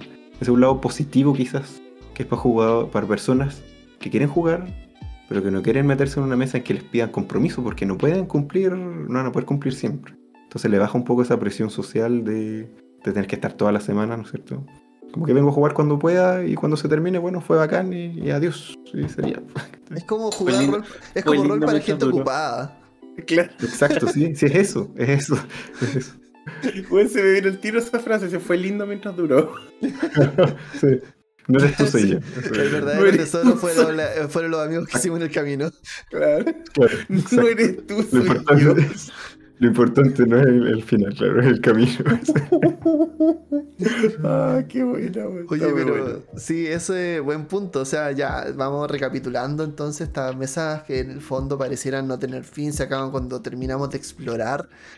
Eh, cuando se acaba un poco la aventura y ahí, bueno, a, lo que, a lo que sería, o sea, un día no queremos jugar, no queremos explorar, bueno, ¿qué hacemos? Sacamos el Catán. No, pero yo cacho que sabéis que ahí es donde tenéis que tirarte en una bola un poquitito más. Puta, no sé cómo llamarla, pero. En donde, bueno, cerremos, cerremos todo, así como, ya, no quieres seguir explorando. Ok, juntémonos, juntémonos y hagamos una bonita historia para cerrar todo lo que vivimos, ¿cachai? Igual como que debería terminar. Si imagina, yo me, yo me estoy poniendo en el lugar de que un grupo de 10 personas que se dieron juntando como de como 4, 4 y, de repente los cuatro se, se mezclaban y así. Y se fue creando varias cosas, varias situaciones que de repente se mezclaban, esta afectaba a esta otra, etcétera, etcétera. Y en algún momento dijeron, ya, sabéis que yo creo que ya estamos listos, ya, pero juntémonos un día, puede ser que todos juntos, pero cerremos, démosle un... Pero es que ese es el tema, pues, o sea, eh, velo de esta manera, o sea, no sé, pues yo estoy jugando un West March durante dos años. Pasaron 13 personajes por míos por esa campaña, porque se murieron, o sea, una campaña altamente mortal. Eh, y simplemente mi afán era ir a explorar, tampoco quizás me interesa, eh, porque también es el tema, o sea, vuelvo a lo que hablamos en algún momento, no, no, enamorarnos de nuestras propias historias, no convertirnos en autores, como dice la, puerta de Istar. Eh, en el fondo, claro, yo entiendo que hacer un cierre porque también en tu estilo de juego puede estar, pero cuando nosotros, no sé, o sea, no es mi caso, probablemente no es el caso de mucha gente, pero de algunos sí, también es válido. Decir, oye, yo solamente quiero explorar y dejar, y si no quiero hacerlo más, no lo hago más y vuelvo ya cuando en algún momento se vuelve a abrir y me vuelve a interesar y nos volvemos a juntar pero quizás no como cerrarlo, simplemente es porque en el fondo es lo que estamos haciendo y, que se acabe ahí, que quede abierto. Y también está bien que queden abiertos porque no, le, no, tenerle ese miedo a que las historias queden como inconclusas. Sí, sí, de hecho e, es, verdad, pero, pero yo no me refería a cerrarla como la historia de los personajes, sino que me refería a cerrar el mundo. Sí, pues, la mesa. Claro. No sé. Es elegante la mesa. Sí, o sea, a mí me encanta, me encanta, como idea me encanta, pero quizás, claro, es Sí que abierto no es problema tampoco. Claro. Sí, que abierto no es problema. Eh, eh, yo, yo me estoy poniendo así como en los zapatos y sentiría, yo creo que me faltaría algo, así como me sentiría esa, esa presión del puta. Mm, no, hay que darle el, eh, la, la, la, cuestión, el cierre final. Pues, puta, mira, es como el ejemplo de, de que pasó con la redada No, no, la redada. La, cuando murió el personaje de la Cat, ¿cómo se llama? Harvey Pierce. El Harvey Pierce, ¿cachai? El, murió al final, el capítulo terminó súper tenso, súper mal, o sea, bien, pero mal anímicamente todo. Fue, hubo que hacer un capítulo para hacer su, ceremonia de, de, de funeral, ¿cachai? hubo que hacerlo. Y fue también porque los jugadores lo pidieron. ¿Cachai? A eso voy yo. Entonces, eso es lo que siento. Yo siento que si tú llegaste a armar un West March, que claro que tiene jugadores esporádicos que alguna vez fueron acá, pero aún así esos jugadores esporádicos igual de alguna forma pusieron ese granito de arena para crear este mundo que debe hoy día cerrarse. ¿Cachai? Puede quedar abierto, pero siento yo que igual como que... Mm, yo, yo lo necesitaría, yo como narrador lo necesitaría. y si jugara también. Pero es que ese es el tema. O sea, yo pero es un tema personal. Pero son estilos. Sí, es un tema de estilo personal. ¿Qué pensáis tú, Tao? ¿Cómo, cómo finalizarías tú una campaña West March? Es que yo, creo que, como dijeron al final, va a depender de con qué jugadores termine esa mesa. Porque yo creo que están todas las posibilidades. Creo que está la posibilidad de que ocurra lo que dice el Loquito, ¿no es cierto? Que llegue como gente muy invertida en la mesa y que quiera un cierre así como no tan en el aire. Y también creo que es posible que llegue al final con un grupo de gente ultra ocupada, que juega cuando pueda, que no está tan invertida porque, no sé, durante los dos años que duró la mesa jugó tres veces o cuatro veces cada uno, porque son estos jugadores. ¿sí? Eh, y puede que no les interese, puede que hayan disfrutado con la exploración. Entonces yo creo que están todas las combinaciones. Yo creo que al final hay que hacer un, un tanteo, hay que tasar un poco cuáles son los jugadores con los que se piensa cerrar la mesa y ver qué quieren. Pero yo creo que ambas opciones son posibles de que ocurran. Mm. Y, el otro tema que, que, por ejemplo, también, pues, o sea, como se van viendo cosas del mundo y se va explorando, quizás las personas que van a estar en la última sesión, porque son cosas que la gente quiere explorar, no sean personas que participaron. O sea, no sé, pues si tú pones que en el mundo hay un conflicto porque hay un hechicero que quiere conquistar ah, y ahí hay un arma que lo va a destruir, que lo ponéis como en otro lado y otro grupo tiene el arma, otro grupo está ahí buscando cuando tú haces ese cierre, quizás esas personas no se encuentran, los jugadores. Entonces también, porque ese jugador fue el que descubrió ese secreto, un jugador que vino una vez a jugar, a probar y se fue para su casa. Entonces, como, e-, ese, es el tema, pero me parece, bueno, o sea, es, bacán para nosotros como cerrar, porque que exista ese cierre, que la posibilidad. pero Mira. también establecer la experiencia y las expectativas de los jugadores. Dale. Sí, mira, de- bueno, comparto plenamente lo que dice el Tau. Efectivamente depende mucho de cuáles son la- la- los compromisos que tienen y las responsabilidades que tienen cada uno de los jugadores. Pero eh, a- me refería a lo que acaba de escribir narrador el dealer. Dice, mi narrador nos logró juntar a los 15 jugadores, relató lo que ocurrió y fue bacán escuchar. Y después un asado y comentando todo. Qué Ah. wea más bacán. ¿Cachai? Esa es la wea que yo decía así como, como que yo personalmente lo necesitaría, especialmente lo del asado. quizá quizá la- contar la historia no es necesario, pero si me dicen asado yo igual bien. Oye, a todo esto tú hicimos el asado el loco, el asado asado y oye, fue. Yo aún sueño con ese brisket. Lo siento, amigos veganos, pero. Lo siento, lo siento. Amigos veganos, no se preocupen, nosotros nos alimentaremos de ustedes en el apocalipsis. Oye, pasemos al siguiente punto, ¿no? Vamos, porque si no, vamos a tener al Tao aquí de rehén hasta las Sí. 2 de la mañana. Una y media, una y hora después, si viene el especial, vamos a poner todos los videos del Tao uno por uno. Claro. El, el Andrés Cat. Ah, La tres- La Andrés Kafka. Oye, eh, pasemos ahora al otro tema, porque no veníamos a hablar solamente de West March, veníamos a hablar también del famoso world building. Entonces, la pregunta del millón, ¿cómo hacemos un buen world building? Wow. Con los jugadores. con la Eso es lo que yo creo. Con los jugadores, ¿cierto? Sí, Sí. totalmente. Yo soy, yo soy totalmente, yo adhiero totalmente a esa frase que dice a nadie le interesa tu world building, como que déjatelo en la casa. No me traigas tu mundo porque no, ten- no me interesa. Como si yo no tuve ninguna injerencia en él, no voy a estar una hora o 30 minutos escuchándote hablar sobre él. Y ese es mi caso. Yo, a lo mejor hay gente que eh, no, no está creativa y le gusta como que otro venga y le cuente la historia. Pero si no hay ningún elemento que yo haya metido ahí que a mí me parezca interesante, no voy a enganchar. Así como que no, no. Que lata estar sentado escuchando.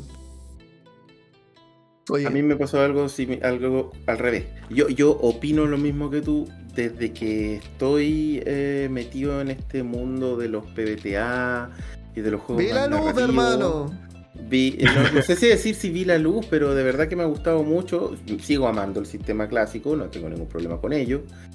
Pero eh, me ha gustado mucho, es que de verdad que la sensación que te deja y los resultados que nacen cuando tú Mm. le das la libertad narrativa a los demás son mucho mayores a los que uno solo. O sea, es, es la frase de dos, tres, cuatro cabezas piensan mejor que una. O sea, así de simple, ¿cachai? Así de simple.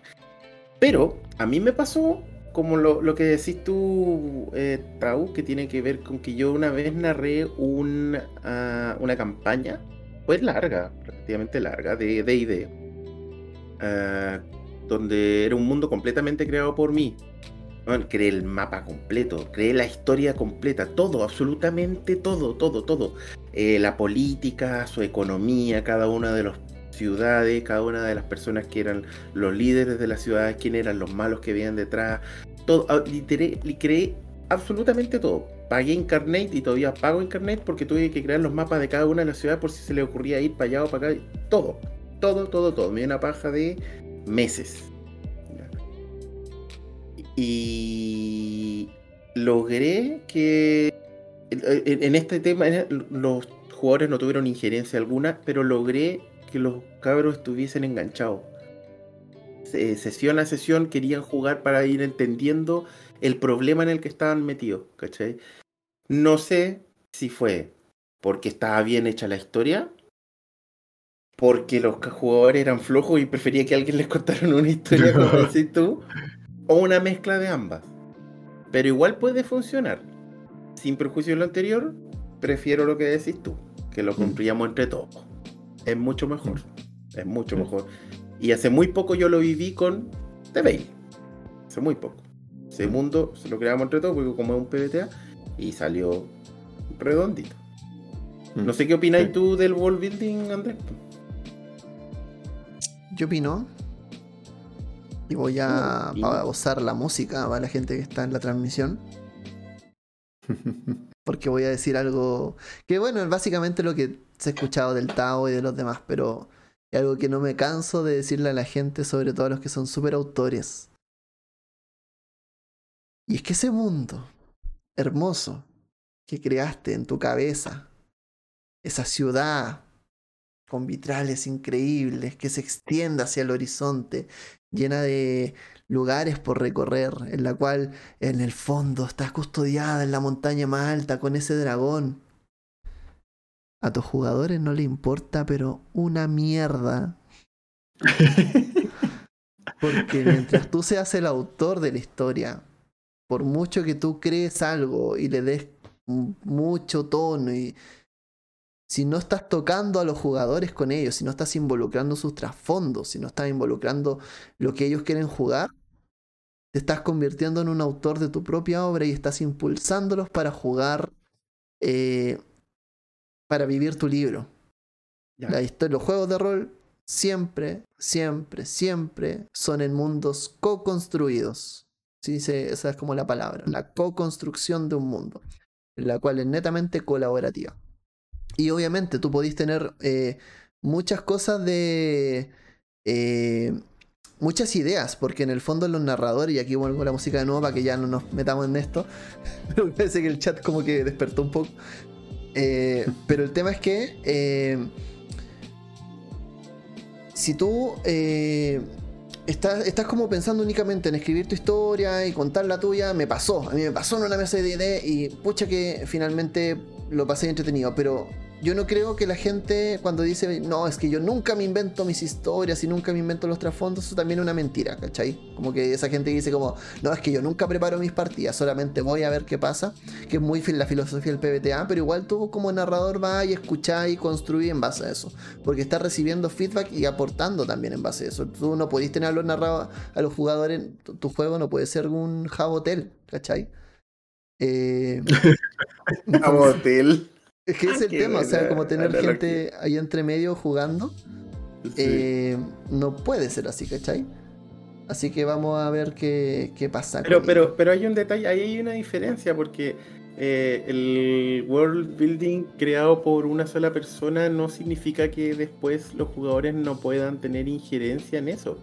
o sea, por ejemplo, por ejemplo, en el caso, en este ejemplo que yo daba, eh, yo creé todo y toda la cuestión, pero obviamente yo después cuando hicimos los personajes le expliqué a los jugadores de qué iba este mundo. Entonces los jugadores hicieron personajes con trasfondos que conversaban con este mundo. Y después, cuando íbamos jugando efectivamente las cosas que iban sucediendo, aplicaban a sus trasfondos. ¿Cachai? Aplicaban, pero 100%. Y se tocaban los temas que ellos querían.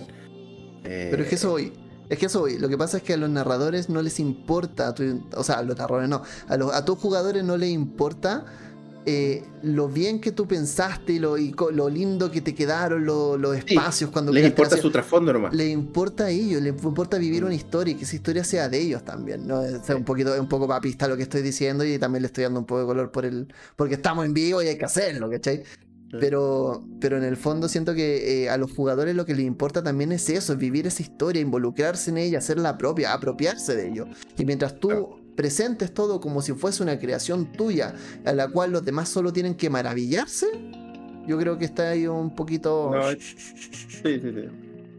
Ahí el, otro, el, otro factor que, el otro factor que yo creo que es importante también que puede ser relevante para algunas personas y quizás no tanto para otras, pero es el tema de la economía, del, del esfuerzo. en el fondo es, si vas a crear algo, si vas a gastar tiempo creando algo, crea algo que vaya a ser útil en la historia. Que está bien, de repente... La pistola de Chekhov. Exacto, puede estar 30 horas y de ahí van a ocupar... ¿Viste, ¿Viste André? Aprendí. Aprendí, André, aprendí. Entonces sale, sale algo digamos, igual de bien o incluso mejor con menos esfuerzo si lo haces junto a los jugadores que si lo haces solo. Eh, cuando uno es joven, como que quizás da lo mismo. Si estás en el colegio y tenés toda la tarde de toda la semana para gastar en eso, da lo mismo. Pero después con el tiempo uno va teniendo cada vez menos, menos, menos tiempo de hobby y de repente es bien, es bueno como sacarle el jugo. Mira, de hecho, el Delay dice una cosa igual: a los que los jugadores no les interesa es que les describas tu mundo sin que te lo pidan. Claro. Claro, porque en el momento que te lo están pidiendo, ahí es donde ellos obviamente se están interesando por algo en donde ellos quieran inviscuirse o meterse o crear un trasfondo o meter su trasfondo en eso. Pero si no te lo piden y tú te empezás a embolinar y decirle no, y como decís tú, estos castillos espectaculares con vitrales, los buenos están así como, ¿en qué momento termina esta huevón? Porque yo quiero ir para la esquina de allá. Sí.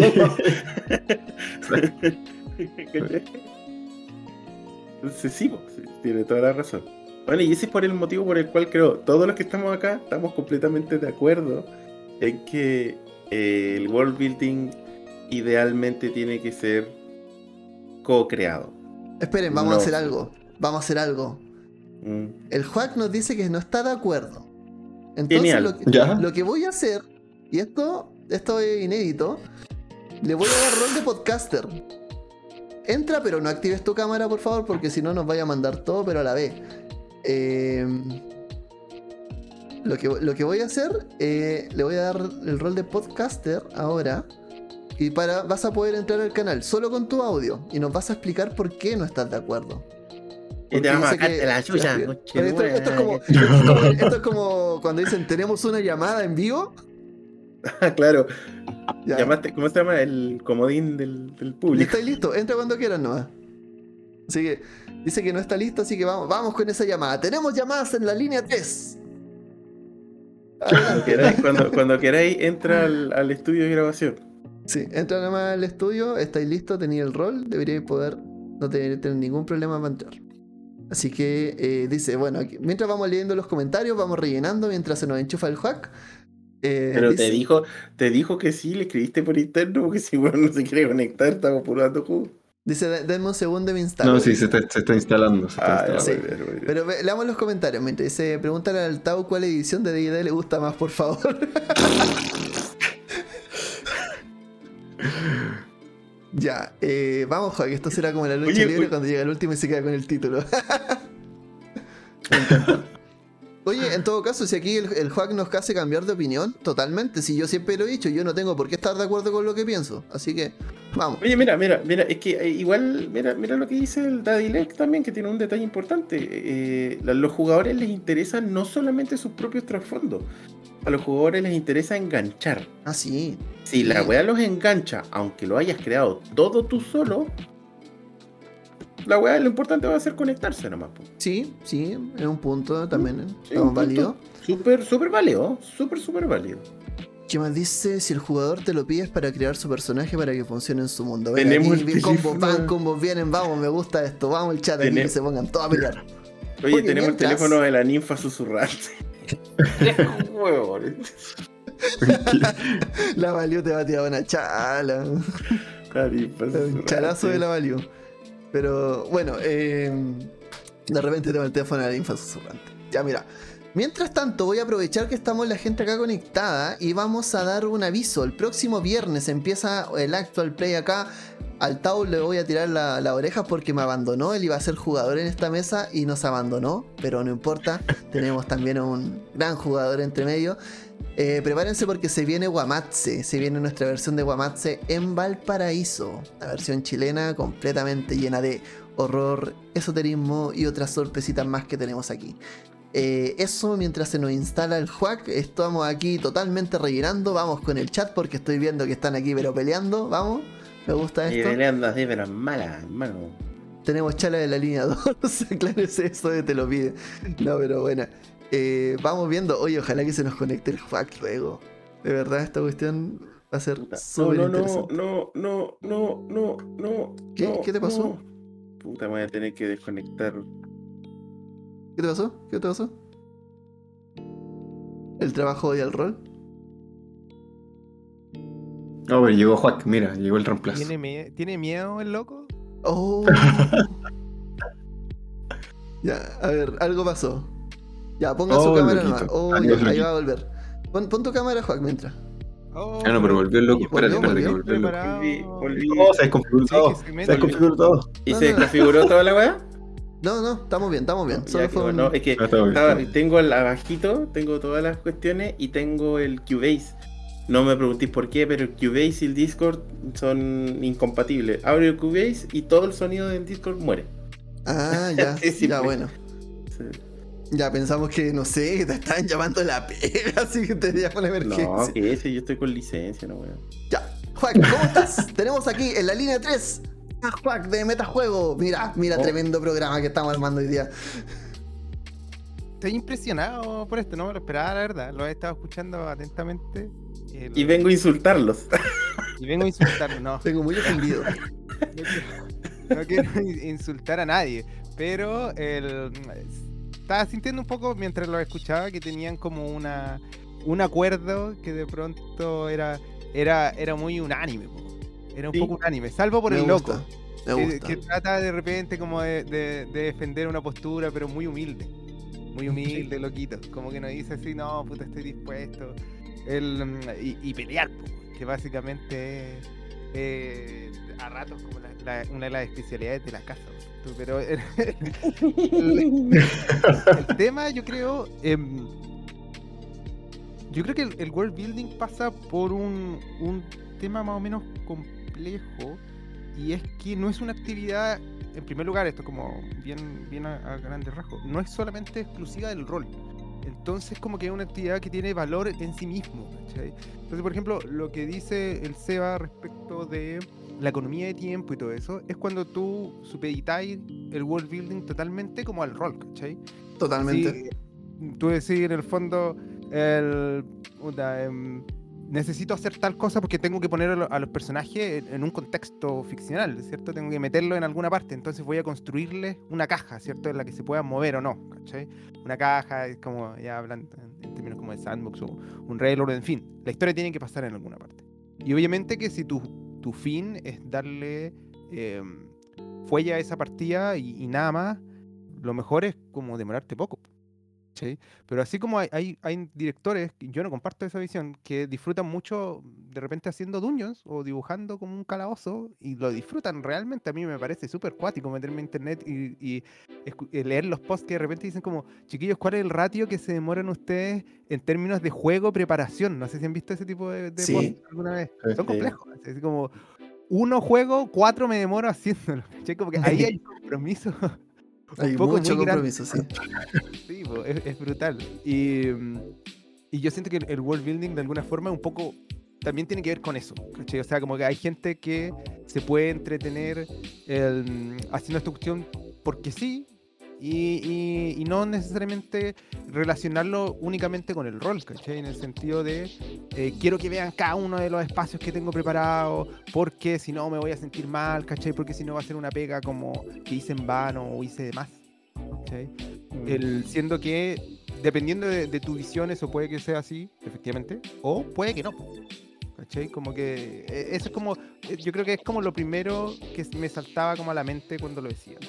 Lo segundo es el tema del interés de los jugadores y puta, ahora últimamente he estado revisando hartas cosas y leyendo hartas cuestiones y los intereses son demasiado variados. Es muy difícil como decir al jugador no le interesa explorar tu mundo. No sé si es tan real. Si yo creo que si eso fuese real, los settings que ya están generados no tendrían nada de tiraje, pues, ¿cachai? No, Eso, eso yo yo- iba a decir, yo iba sí. para allá porque D&D, bueno, yo tengo como 20.000 libros de D&D on donde la aventura, el módulo completo está, pero vas para allá, luego vas para acá y pasa tal cosa y la weá está, pero es casi un railroad completo, ¿cachai?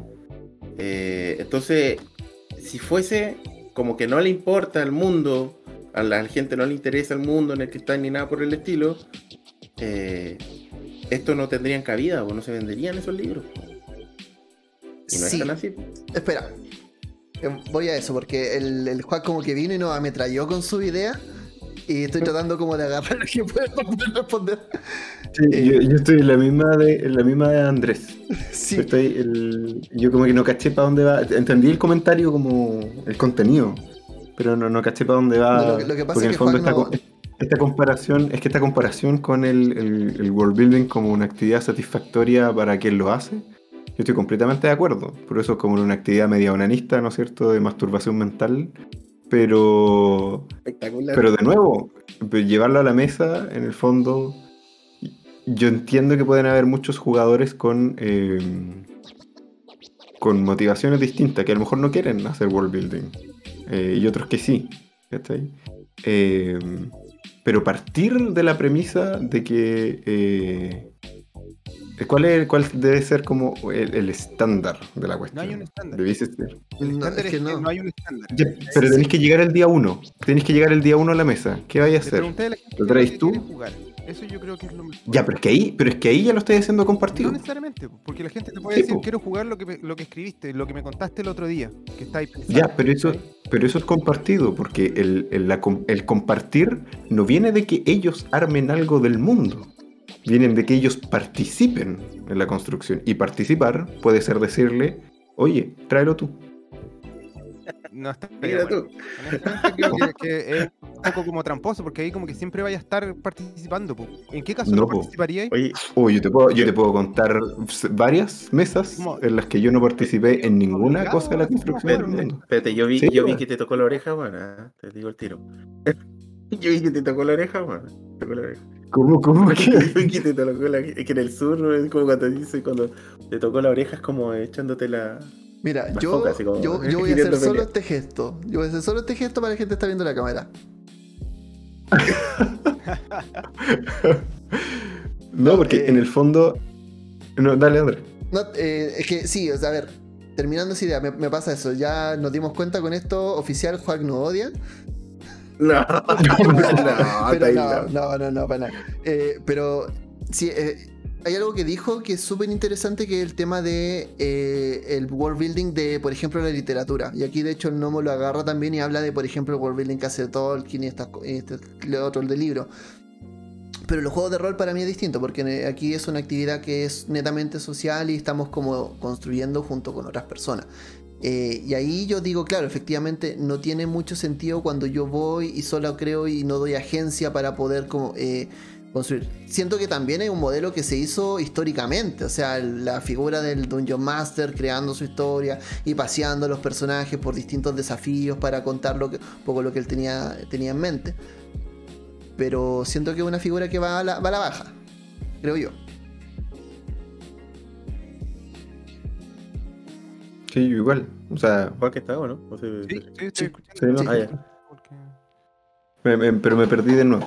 me perdí de la línea. Pero l- volviendo un poco a lo que decía que Juan, que encuentra un poco como tramposa esa definición, yo no la encuentro tramposa para nada en el fondo. O sea, en el momento en que uno le pregunta la opinión al jugador de cómo quiere armar este mundo, si el jugador dice ármalo tú, eso es compartido. Porque luego te está diciendo, yo abro mis expectativas a lo que me, tra- me traigas porque confío en ti. Y si tú, en realidad, si quieres ejemplos de mesas en las que no hay compartido, yo tengo muchas personales donde tú llegas eh, y te dicen, oye, a mí me gustaría hacerme este tipo de personaje. Y te dicen, no, no se puede, no hay. No está esa opción aquí. Juguemos Star Wars, Eh, quiero ser Jedi. No, no, no, no. No, aquí no hay Jedi. En esta mesa que vamos a jugar no vamos a jugar Jedi. Sí, O venga, mira, vengo a jugar Ravenloft y me gustaría hacerme este personaje con alguna deidad como de esta onda. No, acá no hay. Así que hazte otra. Ya, y, y te encontráis en medio con la cuestión encima. Ya, eso te, Y tú decís, ya, te lo puedo entender a medias, porque ¿qué pasa si decimos vamos a jugar eh, Star Wars? Y yo digo, quiero jugar un paladín de la Thunder. Que use espada, ¿cachai? Y una capa. Y no me estáis dejando participar en el world building porque no me estáis dejando jugar, ¿cachai? O si alguien te No, pues que ahí la, es que ahí, no- es, no- es que ahí la respuesta es. Es que ahí la respuesta es que a lo mejor no queremos jugar Star Wars. Puede ser, pues, pero en el fondo el, el tema de compartir o no compartir el mundo que vaya a crear, yo creo que pasa más allá como de- del acuerdo mismo em, específico como del que estás llamando tú, porque siento que a la larga si yo no quiero jugar algo me paro en la mesa y me voy nomás, pues, ¿cachai? Como que si yo siento eso y, y me voy y no sé hasta qué punto entonces extiendo la línea de qué es compartir la creación de mundos, ¿cachai? Yo doy por sentado que si hay alguien, por ejemplo, hay un autor, llega y hace la cuestión, y en el fondo, el- la cuestión quiero decir, el escenario, ¿cierto?, de campaña, con mayor o menor extensión, el- y tú con tus personajes, ponte tú, ¿podías hacer un trasfondo dentro de la cuestión y modificar alguna cosa del mundo? Ahí yo creo que ya hay un poco más de compartido, ¿cachai?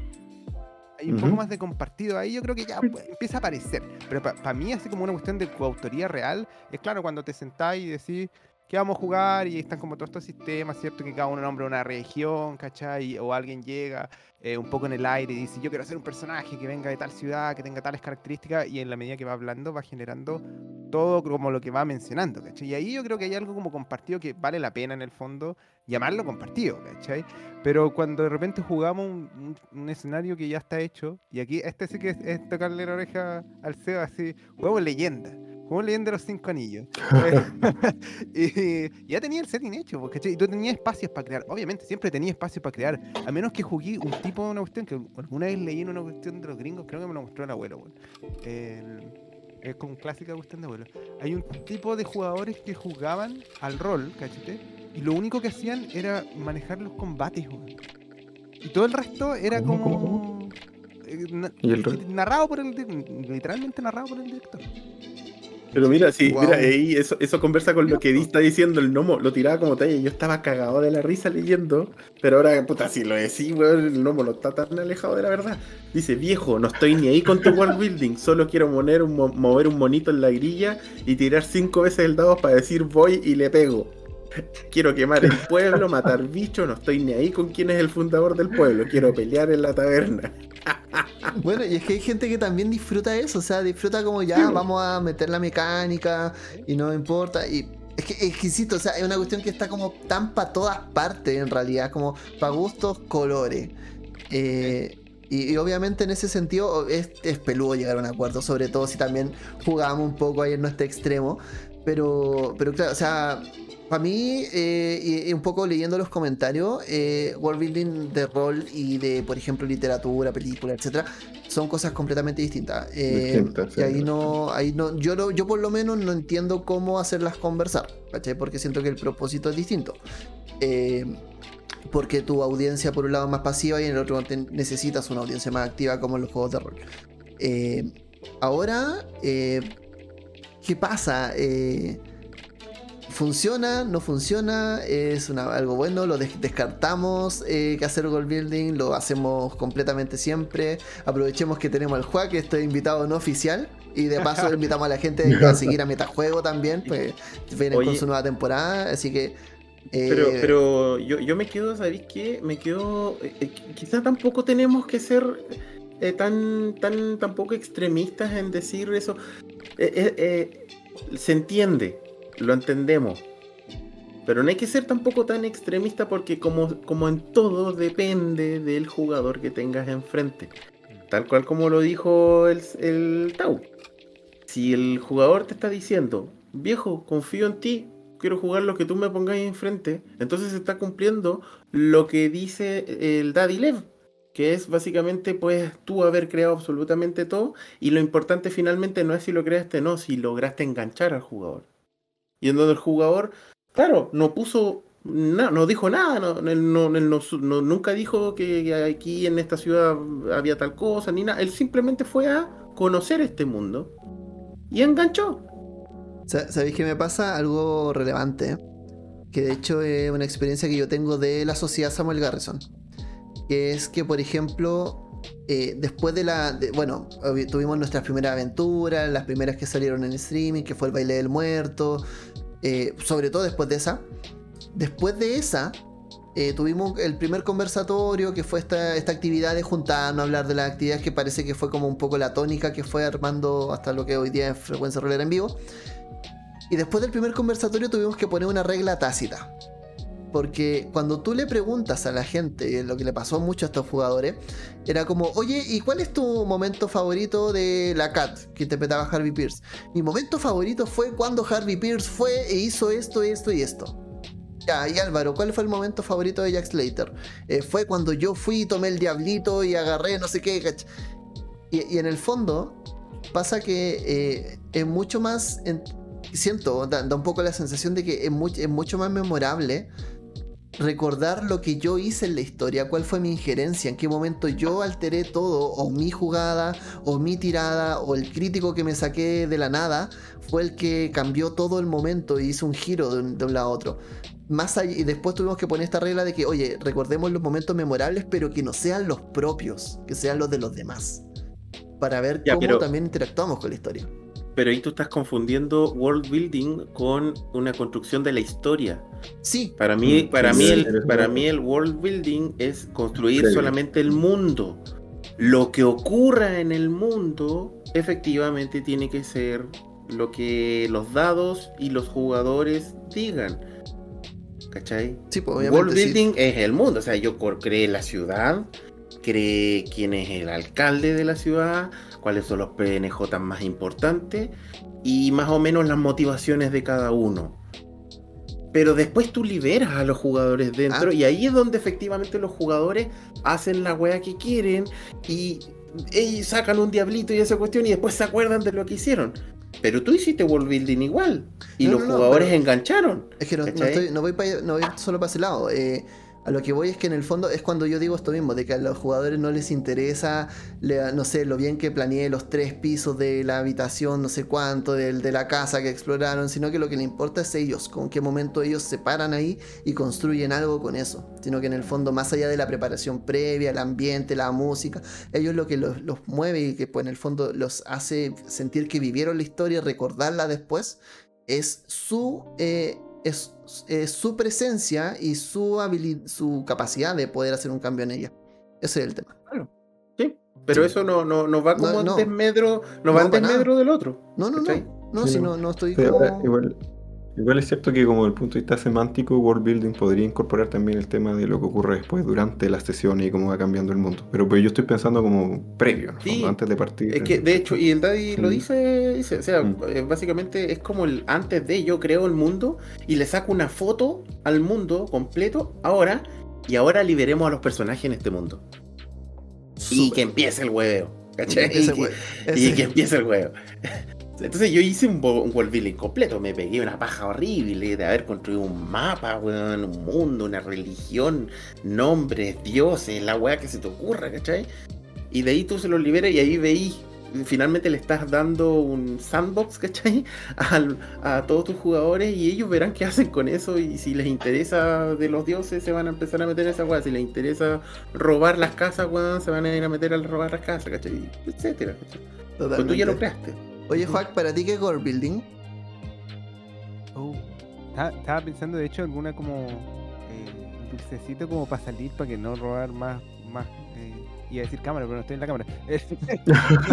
más espacio de audio, más espectro. Le esté, robando espacio a nuestro Harry Potter del rol que el Tao. Sí, no, humildemente, muy humilde. No, tranqui, tranqui, tranqui. El- No, pero estaba pensando cómo hacer, para hacer una suerte de conclusión. Eh, yo creo que world building un poco engloba lo que, lo que comen- para mí, ¿cierto? Um, Lo que comentan eh, desde antes, ¿cachai? Yo entiendo que, que son, son presupuestos y son bases con las que ustedes están con- conversando. Yo no creo que sean fundamentalistas, ni mucho menos. El, pero me hacía como sentido de alguna forma. em, mencionar esas bases, ¿cachai? O sea, decir, por ejemplo, lo que dijo, lo que acaba de decir Seba, como para mí world building es lo que está atrás, no hacia adelante. Obviamente que ese esfuerzo de atrás es una- un sector, ¿cierto? Una lupa que no es, nunca puede ser completamente eh, comprensiva de todo, de toda la ficción. Tú siempre vas a poder salir, ah, no, pero es que en la otra esquina, ah, no, pero es que mi familiar que viene no sé dónde, ¿cachai? Bla, bla, bla, bla. Pero en general yo creo que el world building, em, para responder tu pregunta, para mí tiene que ver con darle, no solo crear el mundo, que ya es como un, eh, es un tema en sí mismo, sino, y, lo voy a mezclar con la ventaja con lo que estaba pensando antes, darle consistencia a ese mundo. Para mí eso es lo re- realmente valioso del ejercicio del world building. Porque cuando uno lo hace entre todos, eh, o no, no tanto entre todos, pero cuando uno lo hace como sobre la marcha, corre mucho el riesgo de que es- eso que estáis generando no sea consistente. Y eso para un tipo determinado de jugador, ¿cachai? Puede ser así como un, un, un poco desastroso. ¿Cachai? Como que un día había, no sé, pues, una facción que hacía tal cosa, pero esa facción estaba como media en el aire y cuando le justificaste como por qué hacía eso, no tiene sentido con la facción de al lado, ¿cachai? Que venía, no sé, pues del mismo en fin. Ese tipo de cosas pasan, ¿cachai? Y uno de alguna manera la- las obvia cuando está en grupo porque en el fondo tenéis tu propia agenda en cada mesa que te metía a jugar, ¿cachai? Como que hay veces en que te metía y llevar una cuestión súper, no sé, pues simulacionista, ¿cachai? Como vaya a tratar de jugar como un escenario específico, escrito o histórico, ¿cachai? Y ahí como que le vaya a poner más empeño a ese tipo de cosas, ¿cachai? Y efectivamente te va a interesar cómo funcionan o cómo eran los vitrales de esa, esa catedral que estáis mencionando. Y hay otras veces en que te vas a sentar a jugar, o no sé, pues un PBTA y lo que te va a interesar es la agenda de los personajes, ¿cachai? Más que del mundo donde se desarrollan. Pero cuando empezáis a jugar campañas largas o cuando te pegáis una trama en, en un lugar que va de alguna manera evolucionando, el world building eh, yo siento que agarra peso, al menos tener pericia en eso, ¿cachai? Porque si no, los personajes se empiezan a mover en una, en una masa media como amorfa de situaciones ficcionales que se pierden, ¿cachai? Que no tienen sentido y eso le quita momentum a la trama. ¿Cachai? Mm. Y el, más allá como de, de la autonomía propia, que es la que yo comentaba, de que te puede gustar, así como para mí, por ejemplo, yo escuchando lo que, es- lo que van conversando y todo, voy como haciendo, eh, diciendo, ah, a los chiquillos les gustan tales o cuales cosas, ¿cachai? El, por ejemplo, yo sé que al loco le gusta actuar cuando juega, que es como una cuestión fundamental para él, lo dice siempre, Sí, para mí no es. A mí me encanta. Para mí no, no es eh, actuar, es como, no- yo no juego rol para actuar, ¿cachai? Mm. Lo entiendo, a veces lo disfruto, a veces no, pero son como perfiles distintos. pues, Y en esos perfiles como diferentes, hay un perfil que como que le gusta mucho y disfruta mucho este tema como de la consistencia, de la creación, de cómo va hil- hilvanando de alguna manera, de forma creativa y conjunta, el, todo, es- todo, todo lo que estamos como mencionando, ¿cachai? Que tiene que ver con world building, que tiene que ver con trama, que tiene que ver con jugabilidad, ¿cachai? Como un poco la- mezclando lo, lo, lo que estaban antes de eh, las West Marches, ¿cachai? En donde lo, relevante es la experiencia de juego, ¿cachai? Mm. Eso es lo relevante, no, no es tan importante la trama. A la larga yo creo que se va generando como, como un subproducto, ¿cachai? Del juego. Pero, pero en el fondo yo creo que en cada mesa que te sentáis, uno, tú tenías una agenda de alguna u otra manera. En la medida que más lo pensáis, más mejor te vais dando cuenta de cuáles, cuáles son esos deseos que tienes para esa mesa en particular. Mm. Y, y en ese en ese punto yo creo, y aquí para finalizar, em, yo creo que el world building es uno de esos puntos. ¿Cachai? Es como que hay alguien que puede querer como que, la- que el mundo sea orgánico, que evolucione, ¿cachai? Que vaya cambiando en la medida de que van pasando cosas, ¿cachai? O con, con los personajes, y sí, los personajes también, ¿cachai? O sea, lo- los frentes, ponte tú, que aparecen en, en varios juegos como EPTA, de, desde Apocalypse World hasta Dominion World, en fin. Están como áreas, hay frentes son, no necesariamente tienen que ver o pasan estrictamente relacionados con el quehacer del, del- de los jugadores, sino también con el, el no quehacer, ¿cachai? Cuando no hacen cosas. Y ahí para eso necesitáis como tener habilidad. Entonces, y esto yo, yo creo que es como ya la segunda pata que apenas les voy a mencionar, y con esto sí me, me- me voy. El, hay como todo un tema de, de habilidad, de pericia, de darle esa consistencia al mundo, desde dónde poner un río, dónde poner un cerro, que, que es importante como em, tal una religión o la historia o los NPCs, ¿cachai? En fin, de los países, el personaje, lo que fuese, ¿cachai? Como que mm, ver más o menos el, el mapa conceptual, digamos, intelectual, de dónde hay a poner cada cosa, efectivamente como que se convierte en un ejercicio en sí mismo y tú, así como podéis jugar un West Marches para vivir esta experiencia que comentaron durante la primera mitad del programa, podéis perfectamente jugar una partida para vivir una creación de mundo compartida, ¿cachai? O una exploración del mundo de alguien más, ¿cachai? Entonces, al final, yo cuando decía que no estaba de acuerdo, no estaba de acuerdo con ser tan em, estricto con una postura como de a los personajes o a los jugadores no les gusta tal cosa, ¿cachai? Como no les gusta meterse, porque hay alguna parte de gente que sí. El, y que el world building de, alguna forma tiene que ser de tal o cual forma, porque específica. Porque la larga, como que con el, con el tiempo, al menos a mí me ha pasado, he conocido gente que lo opera de maneras muy distintas, ¿cachai? A mí personalmente me gusta mucho hacerlo en conjunto, como tener idea y todo eso, hacerlo en conjunto y darle sentido a la cuestión. Eso me devano yo a los sesos, como tratar de darle sentido a, a las cosas que genero. Em, porque no hay cosa que me, que me destruya más como la, la onda que estar dirigiendo una cuestión y darme cuenta que tengo mucha inconsistencia. Como que me, me caga la cabeza. Mm. El- y cuando juego también me caga la cabeza. Cuando estoy jugando y me doy cuenta que, que los directores o directoras no lo tienen en mente, o incluso. Ya más allá, cuando un sistema es inconsistente, puta que la cago. Pero bueno. Eso Ya. es. Gracias por el espacio, niños. Yo quiero. Ahora Oye. sí los voy a dejar para eh, se no- te- da- alguien tiene alguien echa de menos hacer podcast. Ajá, sí. es cierto, es cierto.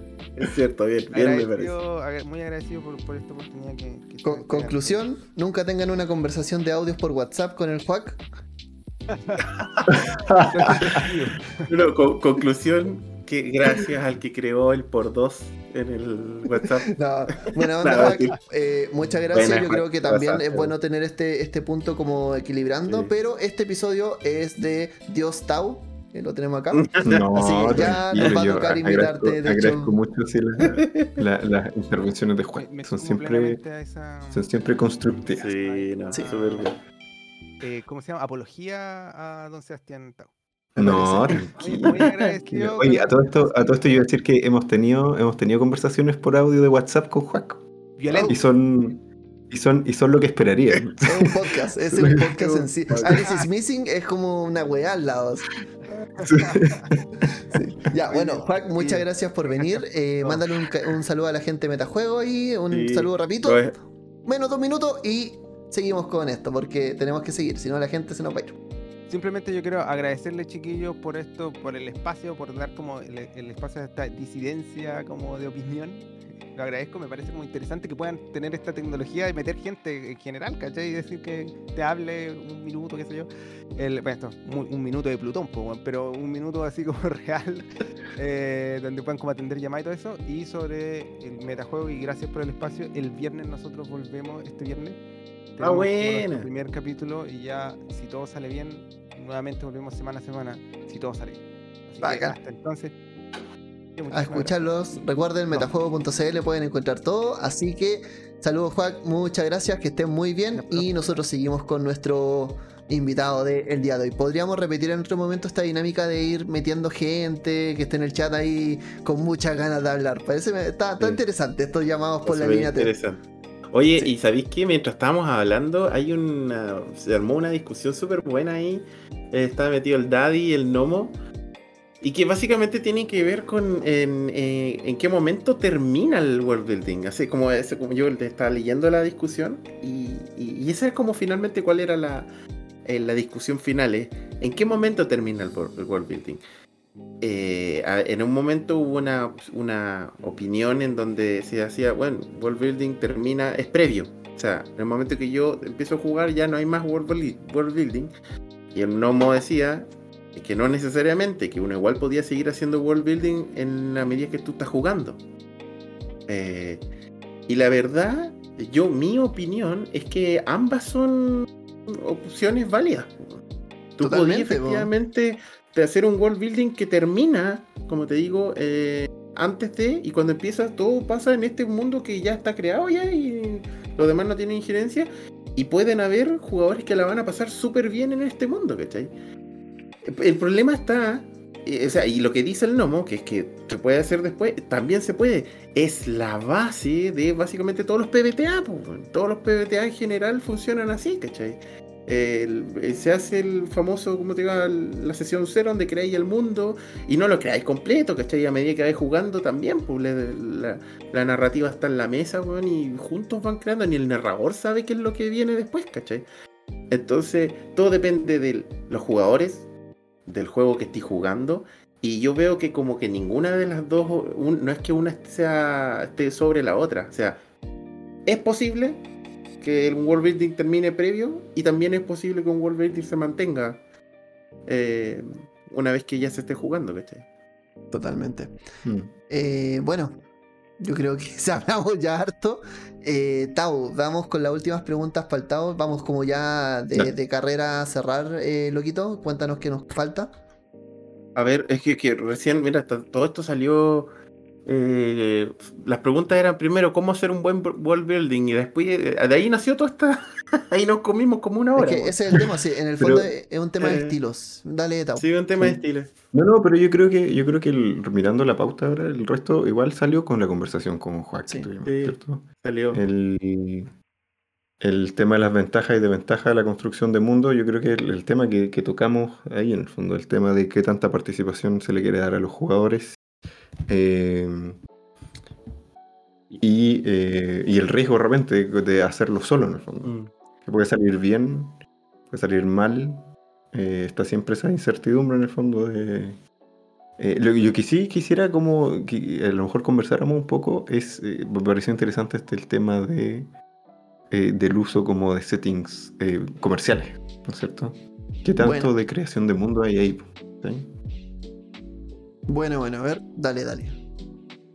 Porque no. Eh, Porque es que va a vender un poco, pero el, de la definición que usamos de creación de mundo. Pero en fondo cuando uno compra un setting comercial hecho, eh, a mí, en mi opinión, ahí no hay creación de mundo. El mundo está creado. Lo que uno viene a hacer es como a meterle mano después.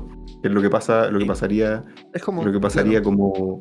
Eh, en, el en el fondo estáis haciendo la pega que hizo el loco, por ejemplo, en su mesa. Sí. ¿Cachai? Mm. Él hizo toda su pega, armó su mundo, pero después cuando lo aplicó, yo imagino que eso se modificó igual, con la, la intervención de los jugadores. Mm, ¿Cachai? Sí, sí. Más, que más- aparecieron más que el mundo que- propiamente tal, se modificaron como la, lo- los acontecimientos, pero no el mundo en sí. Bueno, bueno, pi- piensa un poco en estos Sí. juegos como el anillo único.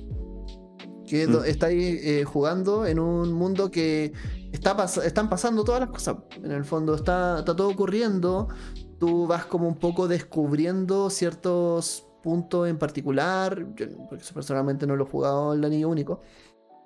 Pero vas como jugando en ciertos momentos particulares de toda la historia del Señor de los Anillos. ah, pero no, no estás afectando el mundo como tal, no lo estás cambiando, simplemente estás como contando tu historia de lo que pasó mientras estaba ahí en este rinconcito, mientras todo estaba ocurriendo. Claro, Eh, claro, entonces el paralelo es un poco el mismo. En el fondo, cuando tú compras un setting comercial, ahí la pregunta no, no es que, que tanto participan o no los jugadores, porque ahí lo que pasa es que la pregunta no corre, que el mundo ya está hecho, tú lo vas a usar en cierto sentido. Eh, va a modificarse con lo que pase en la historia y le va a inventar sucesos después probablemente. Eh, pero ahí también está la línea media difusa con qué pasa con si uno compra un, un setting para usar partes de él. ¿Cachai? No, Estáis, no lo voy a usar como estáis, viene. estáis dispuestos a gastar una cantidad de lucas considerable para no usar el producto en su totalidad. Yo no, ¿Cachai? pero no me extrañaría que hubiese gente que, que lo hiciera. Eh, Yo soy de los hueones que, que gasta considerable para ni siquiera usarlo. Ya. bueno, pero es que, ya, pero es que hay realidades y otras cosas. En Pero realidad, bueno, en realidad. sí, pero el tema, el ¿Qué tema también. hueón soy yo? Claro, el tema también, eh, o sea, no sé, yo siento que efectivamente puede ser que el, el world building en este caso esté más condicionado. No sé si decir que no exista, eh, porque en el fondo, claro, tú tienes el reino olvidado y te dan este mundo y tú, compras esta aventura y te dice vamos a jugar en esta parte, esto está pasando, el contexto, pero finalmente eh, yo puedo hacer esos cambios, los jugadores van creando con sus personajes, van alterando esto, podemos hacer cambios sustanciales, algunas cosas grandes. Y además que hoy en día, sobre todo por esta. por, un tema también de, cambio generacional, probablemente, y de innovación. eh, los mundos están eh, mucho más dispuestos o mucho, son mucho más eh, eh, fáciles de, de cambiar y de intervenir. Lo, lo que pasa, por ejemplo, con Tasha o lo que pasó con esta noticia hoy día con el tema de los alineamientos. Eh, entonces, siento ¿Qué que en el fondo los alineamientos? que salió una noticia del, del blog de Wizards, que en el fondo eh, ahora como que los el alineamiento ya no va a ser una guía, como que se dieron cuenta que nadie lo está usando básicamente, y que eh, van a ser como una, van a Después ver de como 15 guías años, interpretativas. Pero- Sí, lo que pasa es que el, el tipo que los creó, el, el diseñador en este momento del game design de Wizards, dijo en una entrevista, dijo, yo no voy a ser la persona que acabe con los alineamientos en D&D no va a pasar por mí. Entonces él ya, él ya renunció a ese cambio, no va a asumir eso eh, y probablemente le va a pasar el paso del palo otro. Pero sí salió que, por ejemplo, las criaturas del manual de monstruos ya no van a tener alineamiento, sino que van a tener como guías interpretativas o cosas por el estilo. Eh, bueno, estoy hablando de D&D ahora, pues no, me dice, estaban pasado más de dos horas y me han hablado muy poco de nada de D&D. Pero eso, eh, creo que efectivamente, no sé hasta qué punto, hay un, hay un world building más, más condicionado, por decirlo de alguna manera, hay cierta guía, si tú vas como tomando eso y con eso vas trabajando, pero no hay una construcción desde cero. Así que ahí, ahí básicamente va... va Además que todo. la, la- la dinámica es distinta, pues ahí como que uno dice, quiero jugar esto, y llega gente que quiere jugar eso. Como que no es, Claro. Oye, no es que se- debo decir que bueno, se dieron cuenta años, años, se demoraron años en darse cuenta, weón, que son pocas las personas que utilizan los famosos alineamientos. ¿ah? Yo, yo nunca, desde que jugué A, D y D, nunca en la vida usé los alineamientos. Los personajes Na- Era como ellos querían que sea. Y no me daba la paja andar buscando, a ver, ¿cómo es? Ya, entonces este weón debería ser así como, yo creo que es como legal, neutral. Ah, weón, es una paja, no, chao, olvídate. Actúa como tú quieres que tu personaje sea. lo mismo lo que. Entonces, y conozco demasiada gente que lo hacía así. Con- de hecho, conozco muy poca gente que utilizaba el- la weá. Entonces, se demoraron harto en darse cuenta la weá. Sí.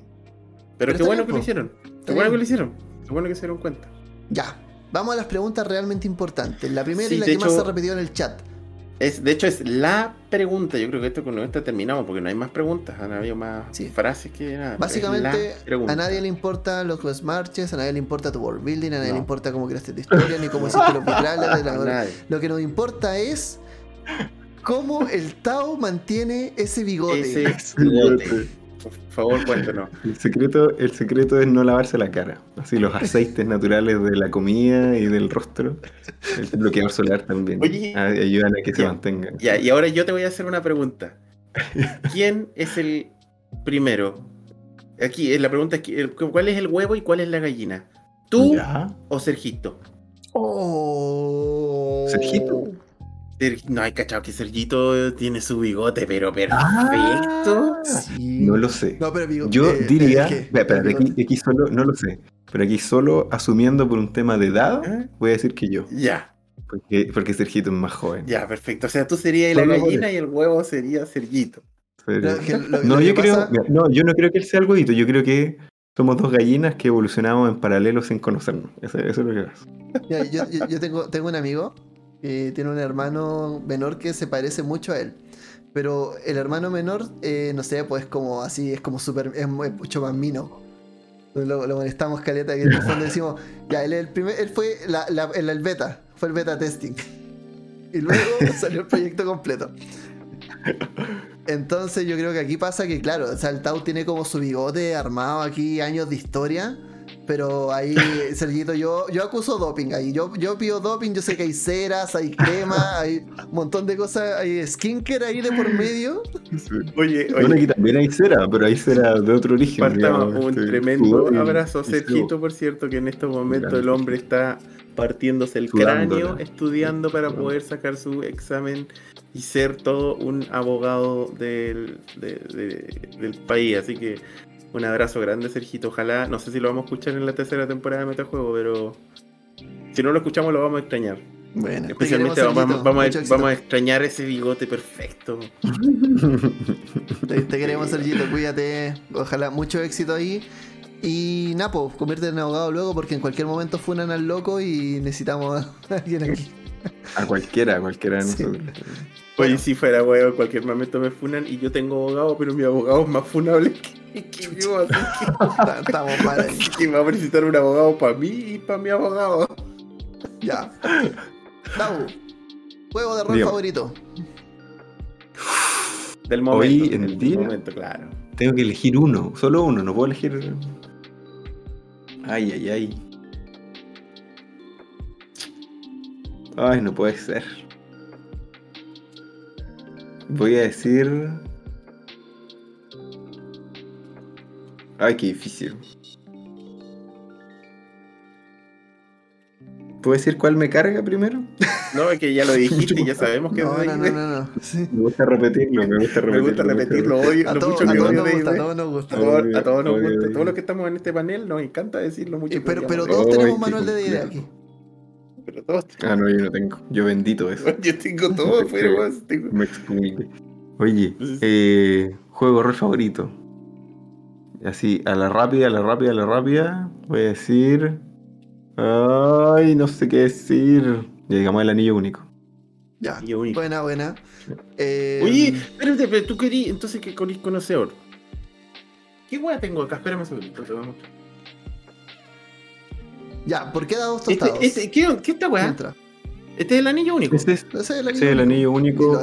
Primera tío. edición por Devir. Primera Hay edición. otra primera edición. Ya. Sí, porque hay otra primera edición de Kickstarter que viene en una caja y son dos libros Y separados. cuando te dicen así como, oh, el anillo único es muy bueno, ¿es este o es otro? Es ese. Ah, este, este es el- que es muy bueno. Sí. Sí. Ah, ya, vale. Sí, ahora esa traducción de Devir apesta. Sí, Tiene miles de errores. Va, tienes que buscar las erratas porque cambiaron los stats de todas las cosas en su traducción. Cambiaron los- ya, cambiaron pregunta, los pregunta- segunda pregunta, Sí. vamos, No vamos, son- vamos. no- dale, dale, dale, dale. Segunda pregunta. Ya. eh, eh, ¿Por qué dados tostados? Eh, porque suena bien. ¿De, de verdad quemaste dados? ¿Salió el Eh, plástico no. quemado? No. Oh, ya. Eh, ali- alineamiento de tu bigote. Eh, es legal, neutral, vamos a decir. Legal neutral, ya. Y me avergüenzo de saber qué significa eso. Eh, Ya, No, perfecto. Bien. Ya, eh, ¿qué otra? Loco, que se te ocurra algo. O si no, le voy a empezar a preguntar por qué era Underground. Pregu- Grande, pero grande. pregunta por qué era Underground si el hombre fue uno de los protagonistas. qué gran historia. Yo, yo, poco. yo fui uno de los que escuchó sus lágrimas nomás, pero él fue el que las votó. Ya, la pregunta. ¿ll- ¿Lloraste de verdad? ¿Lloraste en el final de Underground? No teníamos cámara en ese. No, no lloré, pero me emocioné. Sí, Fue sí, emocionante. estaba acá la, la, la pelota, estaba ahí. Pero ¿por qué me emocioné? Más que por la historia, fue. em, fue como por la, por la experiencia. Dije que bacán, porque fue el primer juego, digamos, hacia onda. No sé cómo se llama, vamos a decirle los Honobono, que son estos como. que te hacen cariñitos estos juegos, como. Y encontré muy bacán que un juego que. eh, que una, una onda de juegos que hasta la fecha el mainstream es como que se encarga de matar cosas, de matar monstruos y de, de hacer explotar cosas. Alguien se hubiese sentado a hacer un juego eh, para adultos, porque es para adultos, tiene temas brígidos de repente. Yo sé que no tocamos alguno de ellos, pero después vi el manual, en el fondo igual hay temas complejos adentro. Eh, de esa onda. A mí me gustó, me gustó mucho. Fue una emoción, fue una satisfacción, una gratificación más que. Buena, Bueno, buena, buena, buena. invitamos a la gente a escuchar Get Underground una vez más. El Lomo Rolero pregunta cuál es tu aventura o tu, Favorita tu de la cueva del capítulo, tu capítulo, capítulo, tu capítulo favorito del Lomo Rolero. Ah, y escuché una que era, no me acuerdo el juego, el. No sé, eh, desastre, no, no es. Carnicería en el espacio. 3, Mo- 316, Mothership. tres- No, Ah, la primera, la Eh, primera que hizo la del sí. Lomo. Sí. Eh, te digo el tiro cómo se llama. Ah, justo En este momento Ah, estoy escuchando Spotify y como el Lomo lo tengo ahí dentro de ya. eh, se me olvidó el nombre. Extinción, capítulo 1. Esa misma, esa misma. Mira, mira. David les pregunta: eh, ¿Ha sido difícil ser youtuber de rol? ¿Harías algo diferente? Eh, no ha sido difícil porque tengo cero expectativas al respecto. no pretendo ni hacerme famoso, ni busco ni nada. Como que eh, trato de, de poner contenido que llegue poco a Chilito o que la gente escuche poco por acá para que tengan como un panorama de otras cosas que hay también en el mundo del rol. ¿Haría algo diferente? Eh, me gustaría hacerlo más regular, pero no va a ocurrir. Yo creo que eso haría, sería como la diferencia. Haría algo diferente que sea regular. Pero es Muy una bien. utopía. No, Porque Exacto. el trabajo y las responsabilidades odian al rol. no. Totalmente. No, tendría que elegir entre jugar y sacar capítulo. Yo prefiero jugar. Ya, pregunta: de las, de las aventuras que han narrado en Frecuencia Rolera, ¿cuál es tu favorita hasta ahora? A la de Castlevania, con Y de hecho lo dijo el, el gato ninja al espacio que Ermitaño dijo que tú fue uno de los mejores one shots que ha jugado. ¿Y por qué? Ah, qué bueno, muchas gracias. Muchas gracias. ¿Y, y por qué? Eh, Sí. Porque me, fueron, me tocaron re buenos jugadores. Y. eh, fue como súper. Y se metieron en la onda. Estaban todo bueno, todo bueno. Bacán. Bueno, bueno. Ya, ¿y lo- loco? ¿Preguntas? ¿Alguna? No, yo no tengo preguntas. Tengo un aviso. Pero antes, para cerrar, ¿qué Mm. se viene para Dados Tostados? Que se viene para dos tostados. No, no, no puedo decirlo. Porque no lo sé. No es. eh, Voy a no, no, lo lo jugar sé. para ver qué pasa. no, tiene. No sé si para dados tostados. Voy a decirlo así, puede que se transforme a dados tostados. Wow. Eso es todo lo que voy a decir. Dados Eh, tostados se van a derretir los dados. Se va, Claro. Se- va a unir al frecuencia verso también. Ahí lo- Está absorbido. Bueno, a- a- hoy por hoy es la única comunidad en la que estoy participando casi en, en frecuencia versa. bueno, las puertas están abiertas si en algún momento quiere ser oficialmente parte del irse. Financeazo. Quiere irse. One, of us, one of us. Haga su aviso, loquito. Miren lo que tengo acá.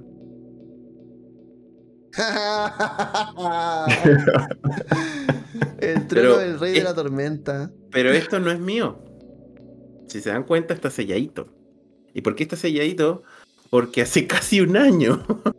No, fue en abril. Nosotros, bueno, en abril, en realidad hace meses, Frecuencia Rolera cumplió un año. ¿Y cuál- qué hicimos? Un concurso. Y este, y el premio era el libro que el jugador o el ganador quisiera. Y el chico quería este, y por fin llegó a Chile. Y llegó. Así que este fin de semana probablemente, Andrés, vamos a tener que ir a personarnos personalmente a la casa del joven a entregárselo ahí Bien. para sacar la fotito. Frecuencia relera cumple. Cumple. Así que ahí está. Tardó, pero llegó. By the way, estuvo en by the- barco ahí. Sí. hizo cargo. Pero. By the way, te digo una weá. ¿Mm? Esto va a ser raro lo que voy a decir. Pero es una muy, un muy buen módulo, weón. Pues yo, lo, yo los he dicho en otros capítulos. Yo tengo. A mí no me gusta DD. Pero tengo todos los libros que existen de DD en español. Porque los colecciono. Entonces cuando salió este me lo compré. Y lo leí. Y debo decir que uno de los mejores módulos. Desde el punto de vista de cómo está escrito. eh, eh, comparado con todos los demás. Me encantó, weón. De hecho, estoy pensando así como, weón, podría jugarlo, pero no con un sistema de ideas, así como agarrar la historia, weón, y jugarla con otro sistema, ¿cachai? PBTA. Pues la porque, claro, probablemente jugarlo como Dungeon World, por- porque la historia, sí, el complot que hay detrás es a toda raja, weón. Es a toda raja, me encantó, lo encontré muy, muy bueno. ¿cachai? Buena, buena. Así Bueno. que eso. Eh, Tau, hago una invitación. Sí. Obviamente aquí tenemos, aquí sabemos que no hay manera de, de que la gente no sepa que Dados Tostados en este momento son básicamente una de los, para mí es un gran podcast fuera de toda broma. Eh, te felicito mucho por lo que estáis haciendo, estáis acercando harto el rol a la gente, sobre todo a la gente que no sabe y también a personas que no son el típico jugador de rol que va a buscar eh, cómo optimizar sus personajes, sino que también está preocupado de cómo jugar bien, en sentido de preocupándose de las personas que están en las mesas. Y en ese sentido te felicito desde acá. eh, eh, creo que es una labor súper importante la que tú tienes de enseñar a jugar sin perder de vista que estamos jugando entre personas, de que hay herramientas que, te podemos, que nos pueden ayudar a mejorar la experiencia con los demás. Y en ese sentido también decirte que he sido eh, una buena fuente de inspiración en muchas cosas que yo también en mi crecimiento como narrador he llevado y probablemente muchos acá pueden decir lo mismo. Así que un aplauso para ti. Eh, Muchas gracias, muchas gracias por esas palabras. Y igual quisiera el. Se le escuchó un balazo. weón. ¿Te escuché un balazo? Sí. A mí, a mí, a mí están matando gente aquí. No. Están matando. El... sí, no, yo creo que el, bueno, uno de los objetivos, qué bueno que, que lo dices porque es ese en el fondo, esto, intentar como eh, hu- humanizar un poco las mesas de rol, de que no son solo sentarse a, eh, o es sentarse a ser violento quizás en la ficción, pero respetando como en el fondo al resto de la gente que está contigo compartiendo ahí. Eh, y una motivación que nace porque yo no era así antes tampoco. Ya, yo creo que muchos de nosotros nos criamos en, los- en el juego de rol como de otra manera. Y son cosas que uno va aprendiendo en el camino, uno siempre puede cambiar la forma en que hace las cosas.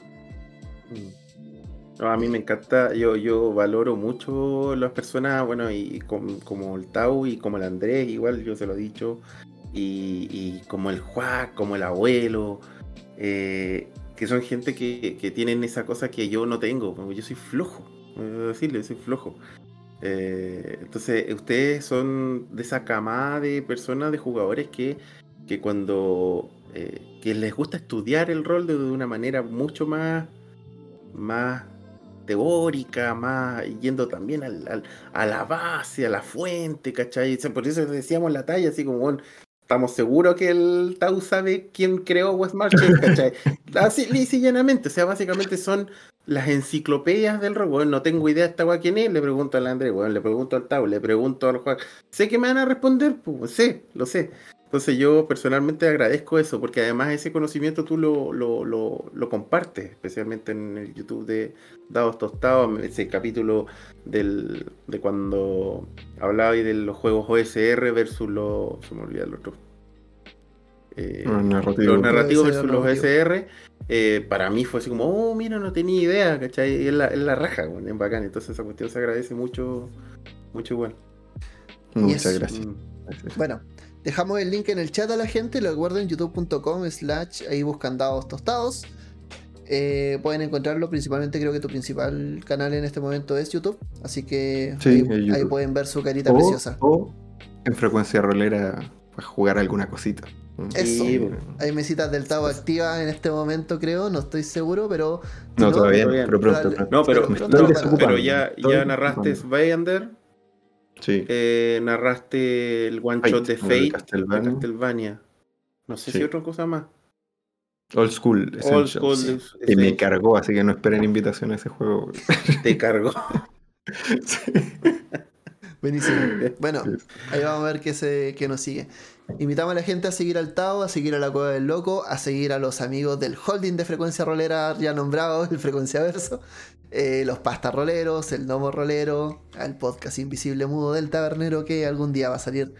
Y obviamente vamos a seguir en esta carrera. Frecuenciarolera.cl, todas nuestras redes sociales. Recuerden, el próximo martes vamos a tener un nuevo episodio. Si nos quieren apoyar, pueden suscribirse con Prime a este canal de Twitch. Hay una meta de 15 suscriptores. Ya vamos a llegar, vamos recién en los 5. Así que vamos a ver qué sucede. Eh, también, por otra parte, eh, nos pueden apoyar en Coffee. Vamos a activar pronto Coffee Gold. Así que por lo que les cuesta un cabecito, vamos a empezar a habilitar las tiers de suscripción. Y eso va a ser bastante interesante porque vamos a regalar contenido a cambio de las suscripciones. Así que atentos con ello. Eh, el Juac dice: Quiero mandarle un saludo al Nomo Rolero. Increíblemente. dice. Eh, pero bueno, seguimos saludando a los demás. Recuerden que si viene Wamatse la próxima semana, vamos a estar ahí narrando con un buen pool de jugadores. Así que vamos a tenerlo guardado hasta ese momento. O quizá un poquito antes lo vamos a ir liberando. Tenemos alguna sorpresita entre medio. Y eso, frecuenciarolera.cl. Nos estamos viendo la próxima semana. ¿Quiere decir algo, Loquito, antes de cerrar? Nada. Un abrazo a todo el mundo. Gracias a quienes nos escucharon. Nos estamos viendo la próxima semana. Y. Y nada, po. Y le damos las gracias de nuevo al Juac también por esta intromisión que nos dio esta, esta epifanía, esta gran idea que probablemente vamos a ir repitiendo en su momento.